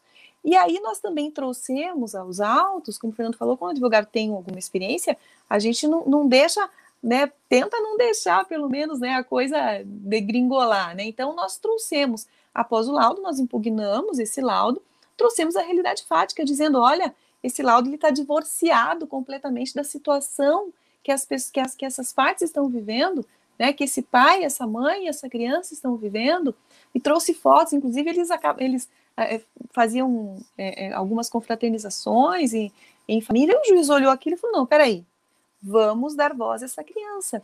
E esse é um ponto muito importante, a criança precisa ter voz. A criança ela não é mais um objeto, ela não é vista como um objeto, ela é um sujeito de direitos. E ela precisa sim ser considerada, a fala dela precisa ser considerada. Não estou aqui a dizer que a, o que a criança diz deve ser acatado, deve ser feito. A criança, não, eu quero morar com a minha mãe, eu quero morar com meu pai. Vamos tirar esse peso da, da, das costas da criança. Não é ela que decide. Ela não, não tem que decidir, ela tem que ser ouvida, ela tem que ser considerada. E essa oitiva da criança deve acontecer de maneira adequada. A lei diz isso. Né? Eu preciso considerar a idade dessa criança, a, a, a, as peculiaridades da vida daquela criança, ela vai ser ouvida por, por, por especialistas, num ambiente adequado, é isso que nós esperamos, né? Não vai simplesmente o juiz chegar lá ouvir sem nenhum preparo, daí também não, não dá certo. Mas uma forma de nós investigarmos efetivamente se a recusa daquela criança é ou não legítima é justamente dando voz a essa criança, de forma adequada, repito, dando voz a ela, né? Para além de outras situações, né, que nós precisamos considerar. Então, Aí, nesse caso, o juiz ouviu, aí essa criança, na verdade, era um adolescente, o processo durou mais de quatro anos, e essa criança foi ouvida, e, e, e inclusive a criança falou o seguinte: puxa, eu estou me sentindo tão bem de ter sido ouvido, né, de ter sido considerado, porque quando eu disse tudo isso para o psicólogo lá, ele não acreditou em mim. Mas o juiz acreditou. E aí, qual foi a decisão? Qual foi a sentença? A sentença não só afastou a acusação de alienação parental daquela mãe, como reconheceu a responsabilidade do pai no afastamento do filho, ou seja, reconheceu a autoalienação parental, né? Então, é, é, é muito, muito importante realmente que a gente faça essa investigação. E o que nós pretendemos chamar a atenção com essa fala é realmente sobre a importância de nós analisarmos com extrema cautela o caso concreto. E de nada adianta também eu analisar com extrema cautela se eu não tenho um psicólogo é, capacitado, se eu não tenho uma, a, a, rede, né, a equipe capacitada, ou se eu não tenho um juiz atento, como aconteceu nesse caso, onde o juiz estava realmente bastante atento, né? Então, é, se não, qual é o risco? Nós reconhecermos uma alienação, né, promovermos injustiças irreparáveis, reconhecendo uma, uma alienação que, na verdade, nunca existiu. Então, é, é muito, muito importante nós chamarmos a atenção sobre essa capacita capacitação né, do, do pessoal da rede aí, e, e, e, falar, nós precisamos falar sobre autoalienação parental, nós precisamos falar que existe esse outro lado da mesma moeda, para que a gente não cometa, então, é, é, graves injustiças, como eu comentei aqui, né? E é, quando eu falei das práticas parentais, nós precisamos realmente estudar os estilos parentais, porque no dia a dia nós nos deparamos com práticas parentais muito ruins, inadequadas. É, um outro exemplo que eu posso trazer aqui para vocês é o exemplo de um pai que, logo após o divórcio, ele simplesmente se afastou por vontade própria.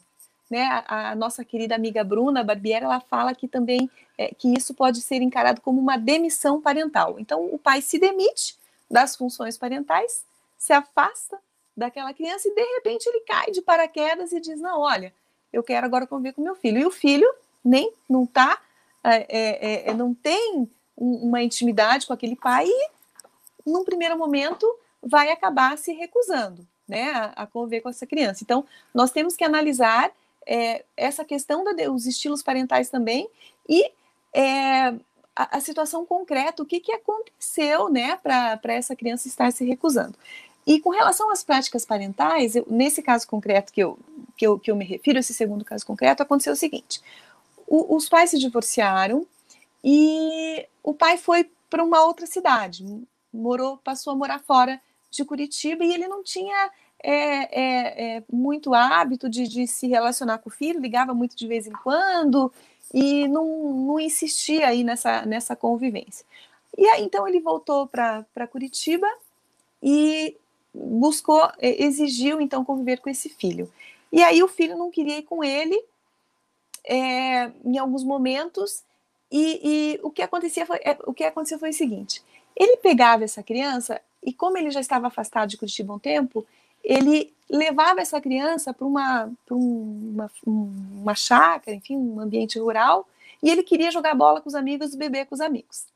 E aí então ele não dava atenção para a criança, nenhuma atenção para essa criança. Ele ficava lá com os amigos bebendo e, e, conversando, e a criança ficava ali aconteceu numa oportunidade dessa criança ter sido mordida por um cachorro, porque o pai não estava né, atento a essa criança, uma criança pequena, e ela se afastou, o pai não acompanhou, um cachorro mordeu, a criança voltou toda ensanguentada, teve que correr para o hospital. Numa outra oportunidade, esse pai levou a criança para a praia e ele não, não passou protetor solar. Essa criança teve queimaduras de altíssimo grau.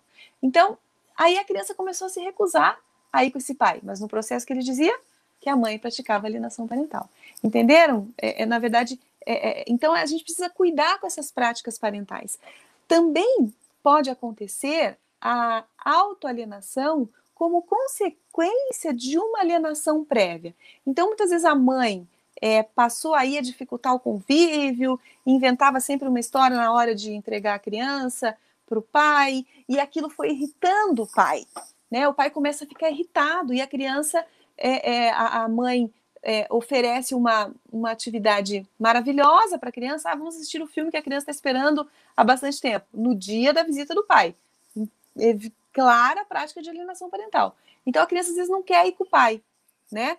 E aí é, o pai se irrita. No momento ele fala, puxa, eu tô aqui, vim aqui te, te, buscar e você não quis vir e tal, e ele se irrita e acaba jogando toda essa frustração dele é, em cima do filho. Então, houve uma prática da, da alienação parental inicialmente e depois é, uma autoalienação parental. Também pode acontecer. A, pode acontecer também o que nós chamamos de alienação parental cruzada, quando ambos os genitores praticam condutas né, alienadoras. Um fala mal do outro, um desqualifica o outro, desconsidera o outro, um tira a autoridade do outro. Então, também existe essa prática de alienação parental cruzada. Eu gosto sempre de, de, de trazer aqui um exemplo é, real, né, quando eu falo de autoalienação, do Franz Kafka. O, o, Kafka, ele tem uma obra que eu não sei se vocês conhecem, que se chama Carta ao Pai. E ele fala do medo que ele tinha desse pai, né? E esse pai tinha práticas parentais muito ruins. Ele conta, inclusive, um episódio em que ele era pequeno, ele estava lá de pijama na cama, e aí ele pediu um copo d'água para o pai. E o pai se irritou com aquilo, que na verdade ele não estava com tanto, hum, realmente muito com sede, ele até confessa ali num momento, mas ele pede aquela água para o pai para ficar, para o pai ficar um pouco mais perto dele. O pai faz o quê? Pega essa criança e coloca para fora. E ele dormiu lá fora, da, da né, a, ali quando a gente lê, dá a entender que essa criança ficou para fora ali do, né, do, da casa, no frio, enfim. Então, é, e, e, ele cresceu com medo desse pai. É, então, tudo isso, falando isso para vocês, né, como isso realmente impacta a vida das pessoas, porque a obra do Kafka, ela, ela né, parte, grande parte da obra dele trata desse conflito que ele tinha com o pai dele, e isso afastava ele do pai. Por isso a importância de nós é, é, observarmos também essas práticas parentais né, ruins, esses estilos parentais. E aqui até tem um trecho de, dessa carta ao pai, desse livro, onde ele diz o seguinte: Querido pai, tu me perguntaste recentemente por que afirmo ter medo de ti. Eu não soube, como de costume, o que te responder, em parte, justamente pelo medo que tenho de ti, e em parte porque existem tantos detalhes na justificativa desse medo que eu não poderia reuni-los no ato de falar de modo mais ou menos coerente. Então, vejam, é, né, eu volto então a, a, a, a, repetir: nem tudo é alienação. Nós precisamos estar atentos às situações de, de, de, de, de, de autoalienação, às situações de alienação parental cruzada, é, de, de falsa acusação né, de, de alienação parental, sob pena de nós, é, se nós não tivermos essa atenção, nós estamos aí cometendo é, grandes injustiças, grandes equívocos né, relacionados ao caso concreto. E eu separei aqui para vocês, então, algumas conclusões né, da, é, sobre o fato de que a lei da alienação parental não pode ser revogada, nós não podemos compactuar com isso, isso seria um grande retrocesso, e é, é, nós precisamos compreender esse fenômeno para que é, nós, nós consigamos, de fato, buscar uma melhor aplicabilidade dessa lei. Então, o primeiro item que eu separei aqui diz respeito à informação. Nós podemos fazer eventos como esses, né, onde nós é, é, é, é, possamos conversar sobre alienação parental, sobre a importância, decorrer sobre a importância desse fenômeno, que existe sim, né? E, e, e, e com muito cuidado para não banalizar esse instituto, porque é, quando, quando a gente está também falando ali da, aliena, da autoalienação parental, veja só, num processo onde existe acusação de alienação parental, os holofotes estão todos voltados para o alienador, estão todos voltados para a conduta do alienador, quando na verdade é o próprio alienado, às vezes, o responsável por aquela situação de afastamento. Então, nós temos que estar atentos a isso. É, falar sobre isso, falar que existe esse outro lado da moeda. Lembrar também que a lei da alienação parental não vem para punir ninguém. Ela não é uma medida de afastamento e sim uma medida de aproximação das crianças e adolescentes com os seus genitores, ok? É, é muito importante também para o aprimoramento dessa lei, não só nós trabalharmos com a mudança, talvez, do nome da alienação parental para alienação é, familiar, como também nós incluirmos esse vocábulo autoalienação parental, porque é, evitaria né, é, aplicações equivocadas desse instituto. Lembrar também que a alienação parental ela não acontece só contra crianças e adolescentes, ela também pode acontecer contra idosos, que também são vulneráveis, ou outras crianças e, e adolescentes, enfim, em alguma situação de vulnerabilidade. Então, a, a, quando eu, eu, mudo o vocábulo né, para de alienação parental para alienação é, familiar, eu passo a incluir também essas situações, né? É, é, para além ali só do, da criança e do adolescente. E nós precisamos buscar com muita, com, com muito afinco o fortalecimento da rede muito. Nós precisamos de políticas públicas, porque a questão da alienação parental é uma, uma questão de saúde pública. Nós precisamos capacitar psicólogos, juízes, promotores, né, toda a rede e, e trazer a importância, é, é, fazer com que essas pessoas consigam compreender o tamanho da responsabilidade que, que elas têm nesse caso. Porque, como eu relatei ali naquele, no, caso que eu trago no livro, a, o, o, psicólogo ele não foi responsável, simplesmente ele, ele lançou uma, no, nos autos ali um, um, uma conclusão que estava completamente equivocada, sem se importar com as consequências disso. E não é isso, não, não pode ser esse o foco né, da lei.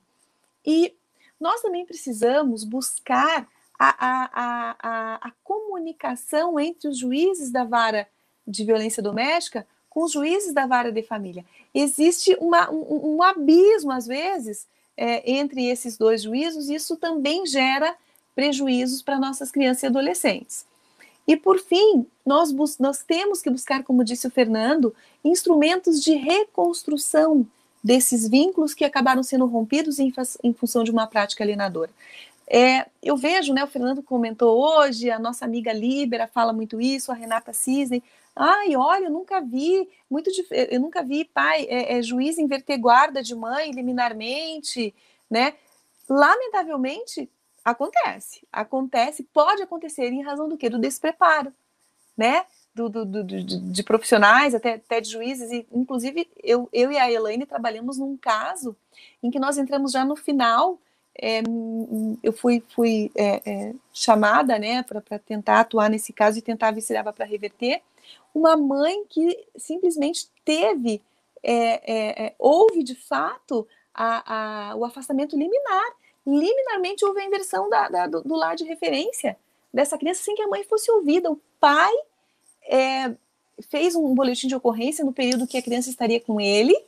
Né? A criança tinha uma mancha roxa mi, mi, mínima assim na perna que tinha é, é, acontecido em razão da, dela ter subido no portão da escola e a mãe brigou com a criança. A mãe disse: Não é a primeira vez que você faz isso, você pode se machucar, tome cuidado. E essa criança foi brava para casa do pai. E aí o pai falou: Nossa, você está machucado? Foi tua mãe que fez isso? Né? Sugestionando.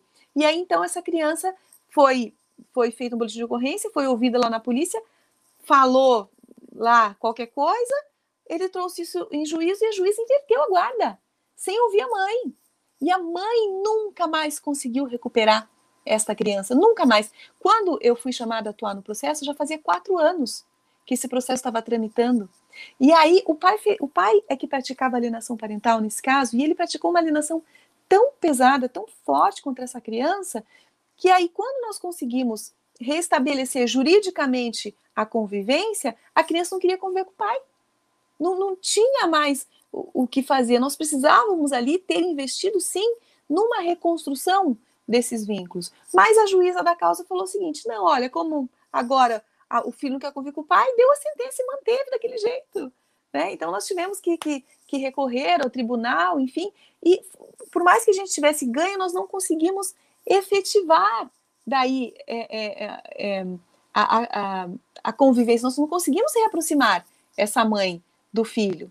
Então, por isso que nós temos que investir também, sim, em instrumentos de reconstrução de vínculos, né, do, da, daqueles vínculos que foram rompidos ou ficaram extremamente estremecidos. E então eu acho que, que seria isso, gente. Também é muito importante nós é, lembrarmos que o efeito pedagógico de nós termos uma lei com nome alienação parental é muito importante, né? Porque ah, alguns é, é, defensores da revogação da lei dizem que ah, o Brasil é o único país que tem uma lei só para isso. De fato, mas isso não nos desmerece, muito pelo contrário, mas a, a convivência familiar é, entre pais e, e, e, filhos, ela, ela existe sim em várias legislações do mundo, né? Ela pode não, não, não ter uma lei específica para isso, mas é muito importante, existe um efeito pedagógico muito importante de nós mantermos uma lei com esse nome, sim. Então, feitas essas considerações, né? Eu, eu vou concluindo aqui a minha fala para que a gente tenha um pouco de tempo. Eu pensei aí meia hora de, de tempo para que a gente possa tratar de, de casos concretos e, e, responder as perguntas aí dos nossos alunos. Seriam essas, então, as minhas considerações. Obrigada, doutora Priscila. Como sempre, uma honra recebê-la, né? Agora na nossa sede virtual. E gostaria de deixar o aviso aqui, tanto para você quanto para o doutor Fernando, que a FESP está sempre de portas abertas para vocês, portas virtuais, e assim que passar essa loucura da pandemia, também será uma honra recebê-los em nossa instituição física. Agora, vamos passar então para as perguntas.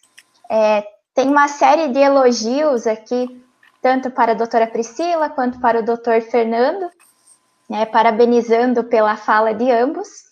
E é, no final da fala do doutor Fernando, a aluna Karine Cunha fez a seguinte colocação. Foi publicado um artigo no Conjur argumentando que a alienação parental havia virado crime e com isso poderia haver a prisão. Esse argumento está errado ou está correto?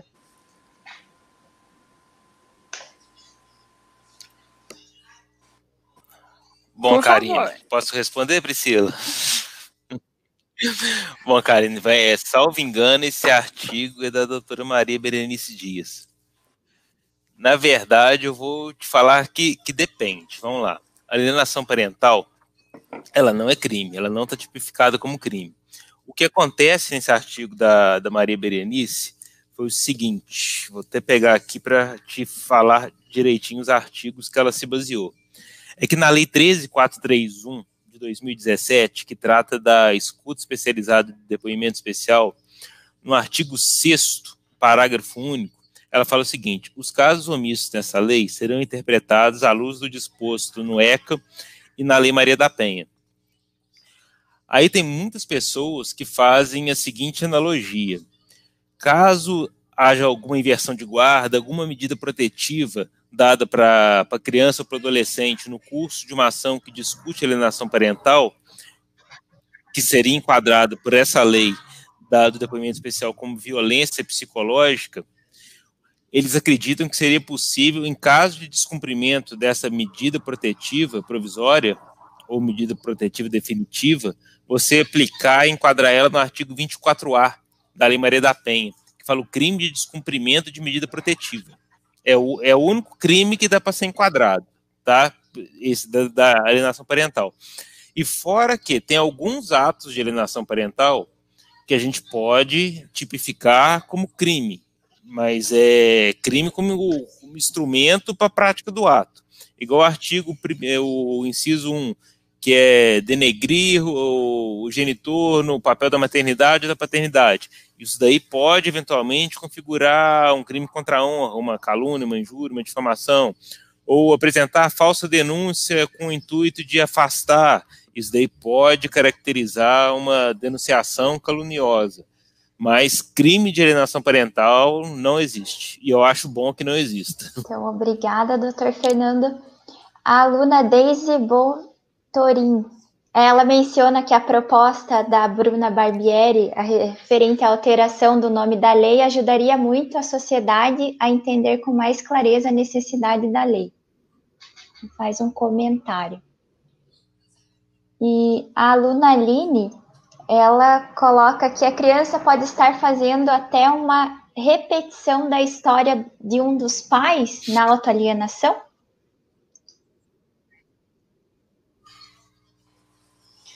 Olha, é, algumas situações, né, é, é, que, a, que a criança, alguns atos da criança, enfim, até próprio abuso mesmo, ele, ele pode ser transgeracional, sim, né? E a criança pode estar repetindo uma conduta do seu pai ou da sua mãe. É possível que isso seja é, é, transgeracional. Então, acho que a resposta é sim, é positiva a essa pergunta. Não sei se o Fernando quer complementar. É, até na questão. Não, até, até nessa questão da, da pergunta da Aline, tem uma, um método também que é o direito sistêmico, que das constelações familiares, que ela trabalha muito esse lado, que ele fala que é a questão da, dos hábitos da ancestralidade, que às vezes a gente repete a história dos é. pais, realmente acontece. Então, tem o, o, campo do direito sistêmico, que ele estuda exatamente isso, se há essa repetição, tanto é que no, quando, na lei de alienação parental, no artigo 5 salvo engano, quando ele vai falar da perícia, ele fala que o perito, uma das coisas que ele tem que investigar é o histórico pregresso do relacionamento de pai e mãe e até a história dos dois, para ver se está havendo alguma repetição que pode estar tá influindo nessa questão. Tá, agora a aluna Daniele Short, ela pergunta se existe alguma responsabilização desse perito. Ali, quando a doutora Priscila citou o caso do Pedro, né, que o laudo demorou para ser emitido e quando emitiu, é, imputou essa alienação para a genitora, né? Se haveria algum tipo de responsabilização para o perito. Nesse caso, tá? Eu estou no som aqui, desculpa, peraí. Só um pouquinho. Ah, estou sim. Estou com o, microfone ligado. Nesse caso, não houve nenhuma responsabilização, né, do, do perito. É, o juiz, na verdade, resolveu ali a questão e, e ficou por isso mesmo. Mas eu penso que, que, que que seja possível, né, uma responsabilização no, no, no CRP, mas é, na verdade a gente busca solucionar o problema ali daquela criança, né? É, quem sabe é, impugnando o laudo, buscar focar ali no, no processo mesmo, pedindo, uh, quem sabe até um, a realização de uma nova perícia, mas penso que pode haver a responsabilização, sim. O que, que você acha, Fernando? Não, o Priscila, pelo que você narrou que aconteceu, eu acho que além dessa do responsabilização no conselho, que eu até eu acho que, que não é muito válido, porque eu acho que está havendo até eles ficam tímidos, peritos eles não, e assistentes querem... estão sendo pressionados. É. Eles estão sendo pressionados por causa disso, que banalizaram esse, esse instrumento. Qualquer perito que desagrada uma parte, ele está sendo representado no, no conselho. Mas nesse seu caso aí, que, como evidente, você né? disse, né? o. E além de ser evidente, o perito ele descumpriu o devido processo legal. Ele não respondeu a questão, ele não atendeu os assistentes técnicos. Então, eu acredito que por ele ter descumprido isso tudo, eu acho que, na verdade, o juiz tinha que ter desconsiderado essa perícia dele, mesmo ela não sendo vinculante, nomeado novo perito e poderia sancionar ele, como ele não cumpriu o propósito que foi, com retenção integral ou de parte dos honorários que lhe seriam devidos pela perícia certeza, realizada. Concordo, concordo plenamente. Acabou, nesse caso concreto, não foi feito isso, mas eu, eu penso que seria possível sim, porque foi de uma irresponsabilidade enorme, né? Lançar o laudo naquele momento sem cumprir nenhum requisito, né, contrariando inclusive os informativos do próprio Conselho Regional de Psicologia. Então, penso que, que poderia haver sim uma responsabilização. Agora, Suzana Froza. A fala da criança é considerada apenas a partir dos 12 anos? Fala, Fernando. Essa a gente gosta. Não, a questão do, dos 12 anos é porque tem, no, salvo engano, no ECA, no artigo 100, no parágrafo único, que fala quais são os princípios que a gente tem que seguir nos processos quando tem criança e adolescente, que é intervenção precoce, intervenção mínima, etc. Ele fala que a criança tem que ser tem que ser levada em conta. Ele fala assim, um obrigatoriamente, entre aspas, que não é observado, a partir dos 12 anos. Mas se é obrigatório a partir dos 12, em idade inferior, ela pode ser ouvida também ela pode ser ouvida também. O perigo de se ouvir a criança, se não for feito por um especialista, porque é igual no depoimento especial e até quando a gente vai no artigo 699 do Código de Processo Civil, ele deixa bem claro que quando tiver acusação de abuso sexual ou de alienação parental, o juiz, quando for ouvir a, a criança, ele tem que estar acompanhado de um especialista.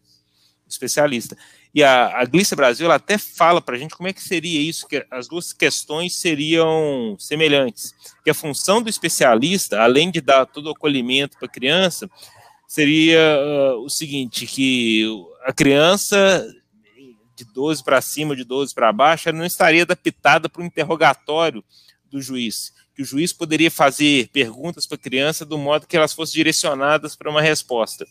Então, no caso, seria o juiz numa sala, o psicólogo, a criança na outra, como se faz na escuta especializada em depoimento especial. O juiz transmitiria para o psicólogo, para a pessoa capacitada, a pergunta e ela amoldaria de uma forma lúdica para criança sem fazer a, sugestionamento. Mas aí essa a fala da criança ela é considerada, ela não é decisão final. A criança é ouvida como parte de todo o arcabouço probatório. Ela vai ser sopesada com depoimento dos pais, das testemunhas, de prova documental, prova pericial etc. A criança nunca decide. É, tem um comentário da aluna Cadman que eu achei muito pertinente, que é o comentário: realmente não tem como ser só advogado para estudar o caso concreto. Impossível não estudar a psicologia e a sociologia. E tanto esse comentário quanto as falas do Dr. Fernando, da doutora Priscila hoje, elas vêm de encontro com algo que nós, né, professores do curso de Direito, sempre falamos para os alunos, da importância da questão multidisciplinar e que as disciplinas propedêuticas do curso de Direito, que estão lá no início do curso, sociologia, sociologia jurídica, psicologia, antropologia, né? Todas essas disciplinas, elas não estão ali à toa. Elas vão dar base para o estudo do direito e quando vocês né, sentiram hoje é, com esses cases que a doutora Priscila passou para nós, que faz total diferença é, ter o apoio dessas disciplinas, ter conhecimento, mas também profissionais qualificados que possam apoiar ali o advogado no seu trabalho do dia a dia. Então, por isso, da pertinência, por isso que eu resolvi espelhar esse comentário, achei que tem todo sentido com a palestra de hoje. Não sei se vocês é, têm algum comentário. Eu gostaria de, de fazer um comentário, é, Jéssica, sobre esse ponto, né? Porque o direito, de fato, o direito de família, ele precisa dialogar com outras áreas do saber. Nós não temos como fugir disso. Mas o que me preocupa muito é alguns advogados querendo ter o CRP. Daí não dá, né? Se quer ter o CRP, você tem que fazer a psicologia. Eu digo, eu sou advogada e eu trabalho com uma equipe multidisciplinar que me dá esse apoio. Eu não sou psicóloga. Às vezes as pessoas dizem, ah, advogado de família é meio psicólogo, né? Eu falo, não, não tem meio, nada. Né? Advogado é advogado, psicólogo é psicólogo, eu tenho OAB, ele tem CRP, e assim a gente segue. Vamos tomar muito cuidado para não invadir o espaço um do outro e daí causar prejuízos, porque é, às vezes tem uma questão subjetiva ali, que às vezes é um acordo que você você tá, tá ali é, intermediando e aparece a você parece uma questão tão simples como jurista e o acordo não sai, não sai porque será pode ter uma questão subjetiva aí que nós não temos condições de identificar. Nós precisamos ter, nós precisamos é, é, ter uma equipe que nos apoie nesse sentido, mas não achar que somos então também psicólogos e tentar é, é, solucionar questões aí que não não nos competem. Né? Então, Inclusive nessas determinadas áreas, como a psicologia, existem peritos qualificados para atuar no direito de família. Então, inclusive, assim como não, né, não, não, não, não se recomenda advogados generalistas, também não profissionais técnicos generalistas, né? Uhum. É, os peritos da área de psicologia que atuam no direito de família, eles estão mais acostumados ali é, até a contribuir para essa reconstrução que a doutora Priscila falou ali da, da, da reconstrução familiar, né? Para auxiliar no, na, na reconfiguração do vínculo afetivo ali entre os pais, entre os filhos que tenham sofrido algum caso de alienação. Porque, afinal de contas, todos saem prejudicados, mas o prejuízo para a criança e para adolescente aí é incalculável, né? Calculável, com certeza. Eu vou, eu vou aproveitar essa pergunta para fazer até uma meia-culpa aqui, que eles falam que a forma mais fácil da gente aprender é com o erro dos outros.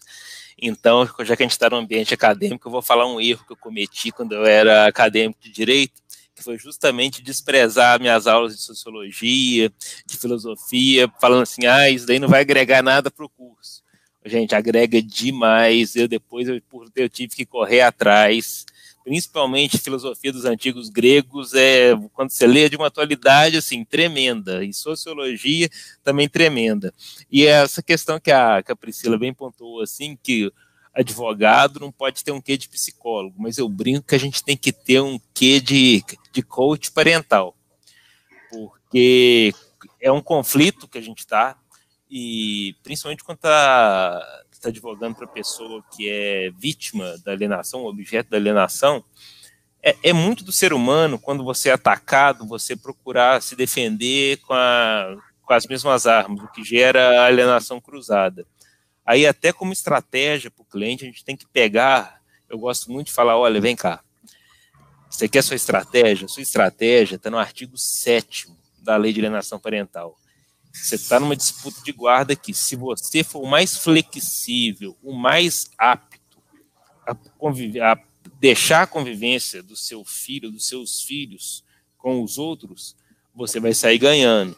Entrar no conflito, você vai perder, porque a outra parte já está com domínio deles. Se você for entrar, você vai estar em desvantagem. E tem até uma frase que eu brinco muito que, que quando eu li, eu falei, essa daqui ela serve muito para esses conflitos, que é do Rodrigo Oliveira, e que eu, de uma forma ou de outra, adaptei para passar com os clientes juntos com uma decisão da Nancy Andrei, que é o voto condutor dela, só me engano, do RESP 1, 250, 100, que, ela, que a frase é a seguinte, o amor não é posse, é posso. Então, se o amor não é posse, eu não tenho que ter a posse do meu filho, eu não tenho que brigar pela posse do meu filho, eu tenho que ver o que eu posso fazer para melhorar a vida dele. Aí eu brinco, o amor não é posse, é posso. Eu posso conceder, eu posso me reestruturar, eu posso me adequar, tudo para que meu filho possa usufruir durante sua formação do ideal do psicológico do duplo referencial, que é das duas figuras que compõem a, a estrutura dele, que como brinca a minha colega, a doutora Carolina Faleiros, o filho, geneticamente, ele tem 50% do pai e 50% da mãe. Um olho é do pai e outro olho é da mãe. Porque ele enxerga por cada olho é isso. Daí tem que ter esse equilíbrio. Tem que ter esse equilíbrio. Então não dá para ter egoísmo. Porque ela brinca, ela falando muito sério, que quando você está falando mal do da mãe ou do pai, indiretamente você está falando mal do filho. Porque ele tem parte de um. E, tem, e, o, e, o, Conrado, eu sou fã do Conrado, e ele tem uma fala dele que, que é sensacional, que é sensacional, que para processo de família serve, que é uma beleza, que é para todo mundo quando entra e fala, quem é parte no processo de família é porque não está inteiro, está faltando alguma coisa. Então o processo de família tem que ter a construção para deixar essa pessoa inteira. Verdade, doutor Fernando. Ai, professor Conrado Paulino é maravilhoso. Eu sempre indico ele para os meus alunos de Direito e Família, professor do Rio Grande do Sul. Sigam o professor Conrado Paulino no Instagram, ele faz umas lives de Direito de Família e Música e diversas lives muito interessantes. É, o aluno Hudson Pereira perguntou qual a diferença dessa autoalienação parental da alienação parental comum. Há sempre uma questão envolvendo abuso com a criança ou adolescente e agradece a participação dos exímios palestrantes. Posso responder, é, é, claro. Fernando? então, olha só, a alienação parental, Hudson, ela é qualquer conduta que venha interferir na formação psicológica dessa criança com o intuito de afastar o, a criança ou adolescente do outro genitor ou familiar desse, é um ato de alienação parental. A nossa lei da alienação parental, ela traz ali é, é, um rol exemplificativo do que seriam essas condutas. Então, o primeiro deles é desqualificar a, a, o outro genitor, né? Quando você fala mal do outro genitor, isso pode acontecer de uma maneira é, evidente, claro, também de uma forma velada, né, de uma maneira mais sofisticada aí, subliminarmente.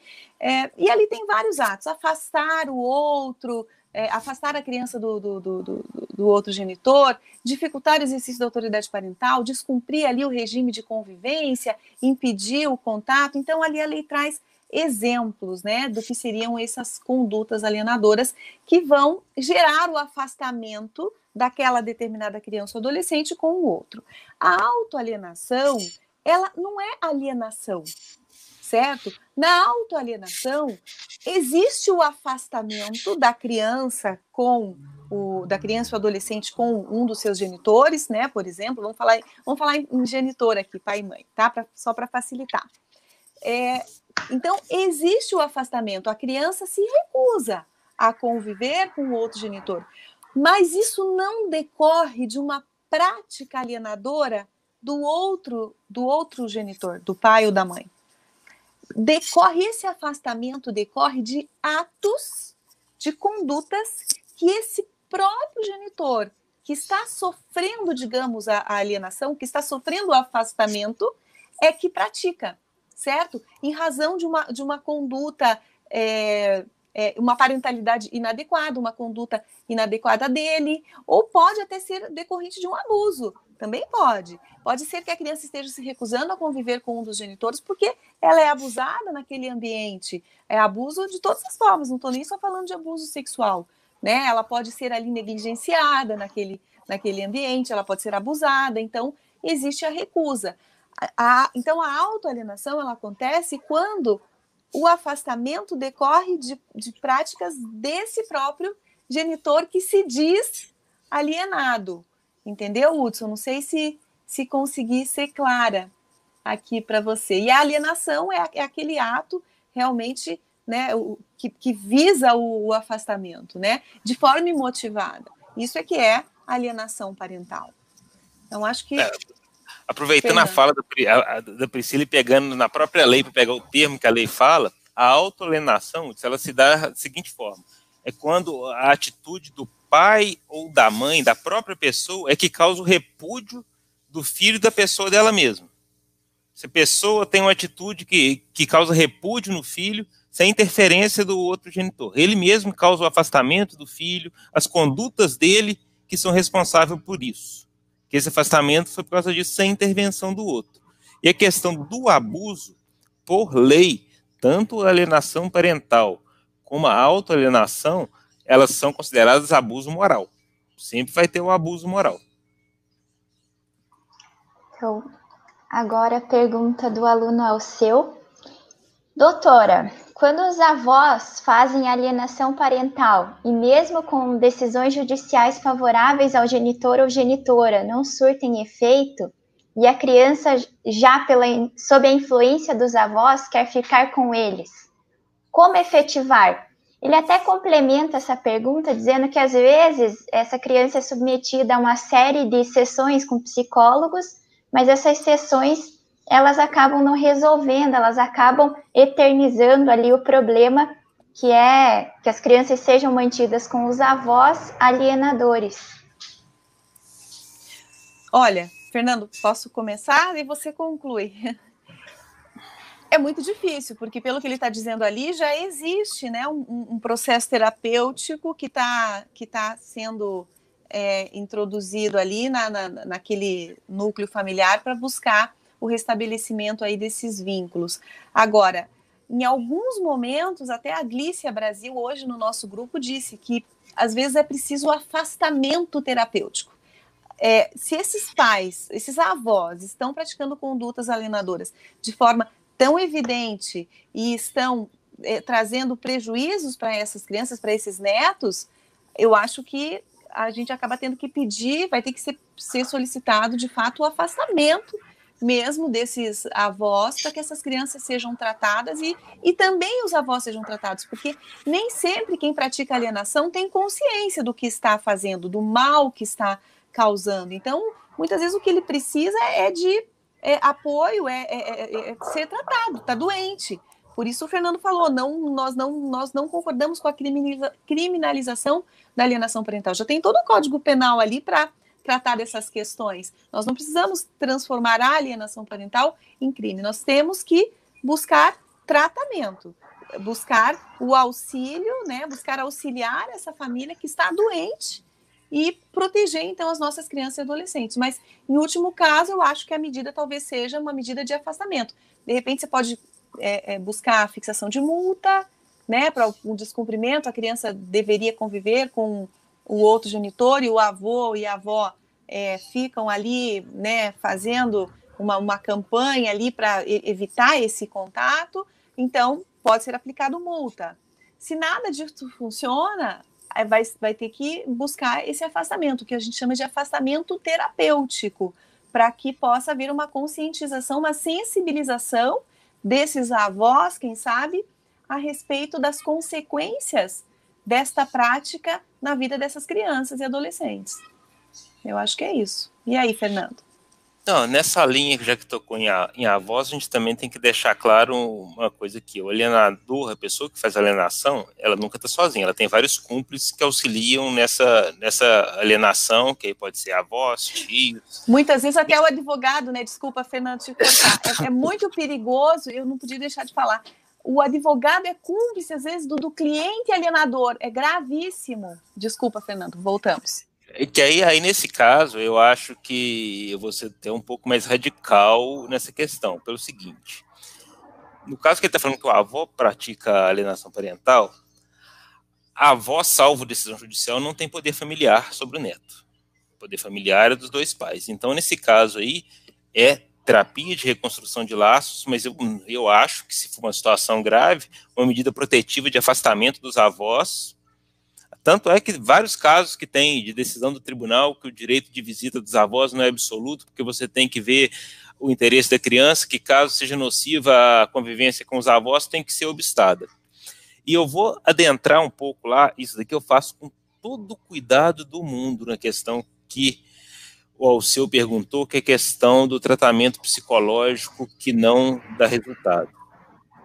Nesses casos, o psicólogo para cuidar dessa criança, ele tem que ser uma pessoa imparcial.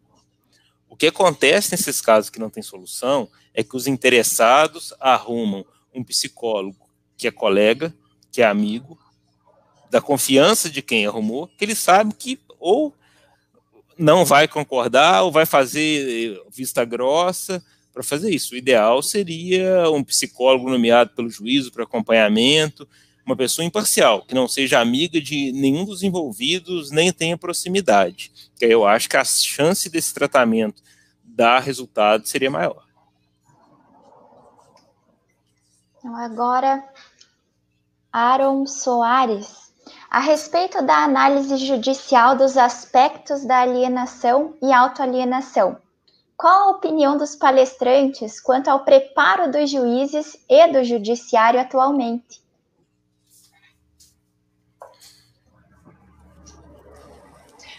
Olha, sabe que nesse curso que nós fizemos, e nós, nós temos ali é, membros né, do, do grupo do Brasil todo, nós podemos identificar que a, a, algumas decisões e posicionamentos dos juízes, lamentavelmente, são muito diferentes em, algum, em alguns estados. E existem juízes que são preparados e juízes que não são preparados. Essa é uma realidade que a gente convive diariamente tanto aqui no, no Paraná quanto em outros lugares do Brasil. Então, infelizmente, né, a gente acaba lidando com isso, por isso nós insistimos tanto na capacitação, não só da, da rede de, de psicólogos, é, é, é, o, do serviço social, mas também dos juízes, promotores e todos aqueles que atuam nesse segmento. E a professora Glícia Brasil, ela tem ministrado aí esse curso de capacitação para juízes, focado aí né, na, na magistratura. Ela, ela faz esse curso em parceria com as escolas da magistratura. Já fez no Rio de Janeiro uma primeira turma e está fazendo aqui no Paraná, graças a Deus, é uma, uma outra turma. Então a gente espera que esse curso possa se propagar e outros juízes também possam se especializar nesse segmento. Mas diga lá, Fernando. Não, eu, Jéssica, eu já criei um critério todo meu para saber se o juiz está preparado, capacitado ou não para atuar nesses casos, não só de alienação parental, mas de guarda e de convivência. Porque eu conheço juízes, eu vou nomear aqui os que têm que ser nomeados, a doutora Saskia, a doutora Ângela Jimenez, o doutor Gerardo Carnevale, esses juízes são preparados. Sabe por que eles são preparados? Eles seguem que manda a lei que refaz a audiência de mediação. A audiência de mediação, nesses casos, ela é presidida pelo juiz. Não pode ser delegada para ser que não pode ser delegada para nada. Que ontem eu tive até um debate num curso que eu estou fazendo, que as pessoas estão falando que ser justo que trata de mediação. Ser justo não trata de mediação, não. Ser justo tem no máximo uma conciliação e muito mal feita, pelo menos aqui em Minas Gerais. Aí no meio da, da discussão de ontem, Peguei até uma conterrânea aqui, que é uma juíza do trabalho aqui da minha cidade, que é a doutora Marta Alfred, que ela trabalha muito com mediação, e ela fala por que, que ela não aplica a mediação com outras pessoas que não sejam o juiz no processo do trabalho. É o texto de um parágrafo aqui que eu acho que resume tudo, que se for feito no processo de família, eu te falo que resolve 80% dos casos. Ela fala o seguinte: a razão da inaplicabilidade do artigo 334 do CPC e da Lei de Mediação ao processo do trabalho talvez esteja na necessidade ou utilidade de o juiz ter o primeiro contrato, contato com a causa em audiência. Somente a partir deste contato poderá o juiz detectar particularidades que justifiquem ou não o recurso da mediação. Porque, como diz o Mário Sérgio Cortella, tem uma diferença muito grande entre conflito e confronto. O conflito é criativo, que as ideias vão se somam. O confronto é quando um quer destruir o outro, que é o caso que daí é na nação parental, que um quer pegar o filho para si e não quer deixar o outro. Então, nos casos de conflito, a mediação é provável, possível. Nos casos de confronto, não.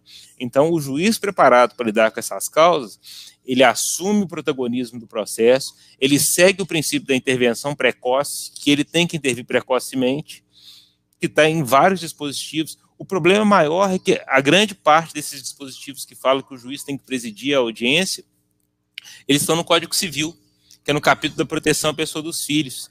Eles esquecem que isso, na verdade, é uma norma heterotópica, que ela é uma norma processual que foi colocada no Código Civil. E muitas pessoas fingem que não vê e delegam, que é um absurdo chegar a um processo de família que as partes estarem na frente do juiz ter que demorar o transcurso de um ano e meio, dois anos de processo. Aí vem a outra parte que fala, né? Que o tempo da vida é muito diferente do tempo do processo. A primeira infância de uma criança são meros seis anos. Se um processo demora três só para chegar na frente do juiz, metade se esvaiu. Bom, então já né, são 11 e 3, já até extrapolamos um pouco o tempo.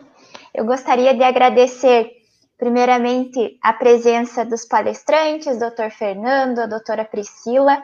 Muito obrigada, a, né, a abordagem do tema foi muito esclarecedora. Realmente, vocês trouxeram para nós é, a visão dessa questão dos 10 anos da lei de alienação parental e de forma prática, né? Eu acho que é, essa citação de casos práticos acaba ilustrando ainda mais aí o entendimento quanto ao conteúdo, quanto à disciplina. Eu gostaria de agradecer também a todos os alunos que participaram, que interagiram com a gente ali no chat, os alunos que assistiram também, demais é, profissionais da área acadêmica ou profissionais do direito que acompanharam pelo YouTube ou pelo Facebook. E agradeço a todos, continuem participando da nossa semana acadêmica e obrigada a nossos palestrantes, estão sempre convidados a retornar para a FESP, seja de forma virtual ou de forma presencial. Muito obrigada mesmo. Jéssica, eu que agradeço o convite da FESP, o convite da Priscila. E só para encerrar, é, eu gosto tanto desse assunto de alienação parental que eu estava brincando com é, essa quarentena de a gente ficar muito em casa. Eu estou até inventando moda. Hoje no Migalhas tem um artigo meu que eu peguei aquele livro 1984 do George Orwell, que deu origem ao Big Brother, e o título do artigo é 1984, Alienação Parental na Visão de George Orwell. Aí se alguém quiser ver, está disponível, tá disponível também no meu Instagram, na, na, no link da bio, que direciona para uma página do, do Migalhas que tem todos os meus artigos só repetindo, o Instagram é o fernandosauser.adv. Se alguém quiser continuar esse papo, eu estou disponível a todos. Mais uma vez agradeço, que tenham todos um bom dia, uma ótima semana e vamos continuar debatendo, que eu tenho certeza que os outros dias dessa jornada científica de vocês aí com as palestras, eu já vi os palestrantes que serão nos próximos dias, a qualidade é, é absurda. Muito obrigado. Eu agradeço, faço minhas essas palavras do Fernando e é sempre um prazer, uma honra enorme estar aqui com vocês, debatendo esses temas que são sempre tão, tão atuais, tão polêmicos, pulsantes, né? E vamos acompanhar o resto da semana aí a, a, a participação da doutora Gisele Groeninga, da Natália, professor Berberi, enfim, a doutora Emanuele amanhã. Então, parabéns para vocês, parabéns aos organizadores, o evento show. Parabéns. Então, muito obrigada a todos e eu declaro encerrada a atividade de hoje. Lembrando que às 19 horas temos mais uma palestra.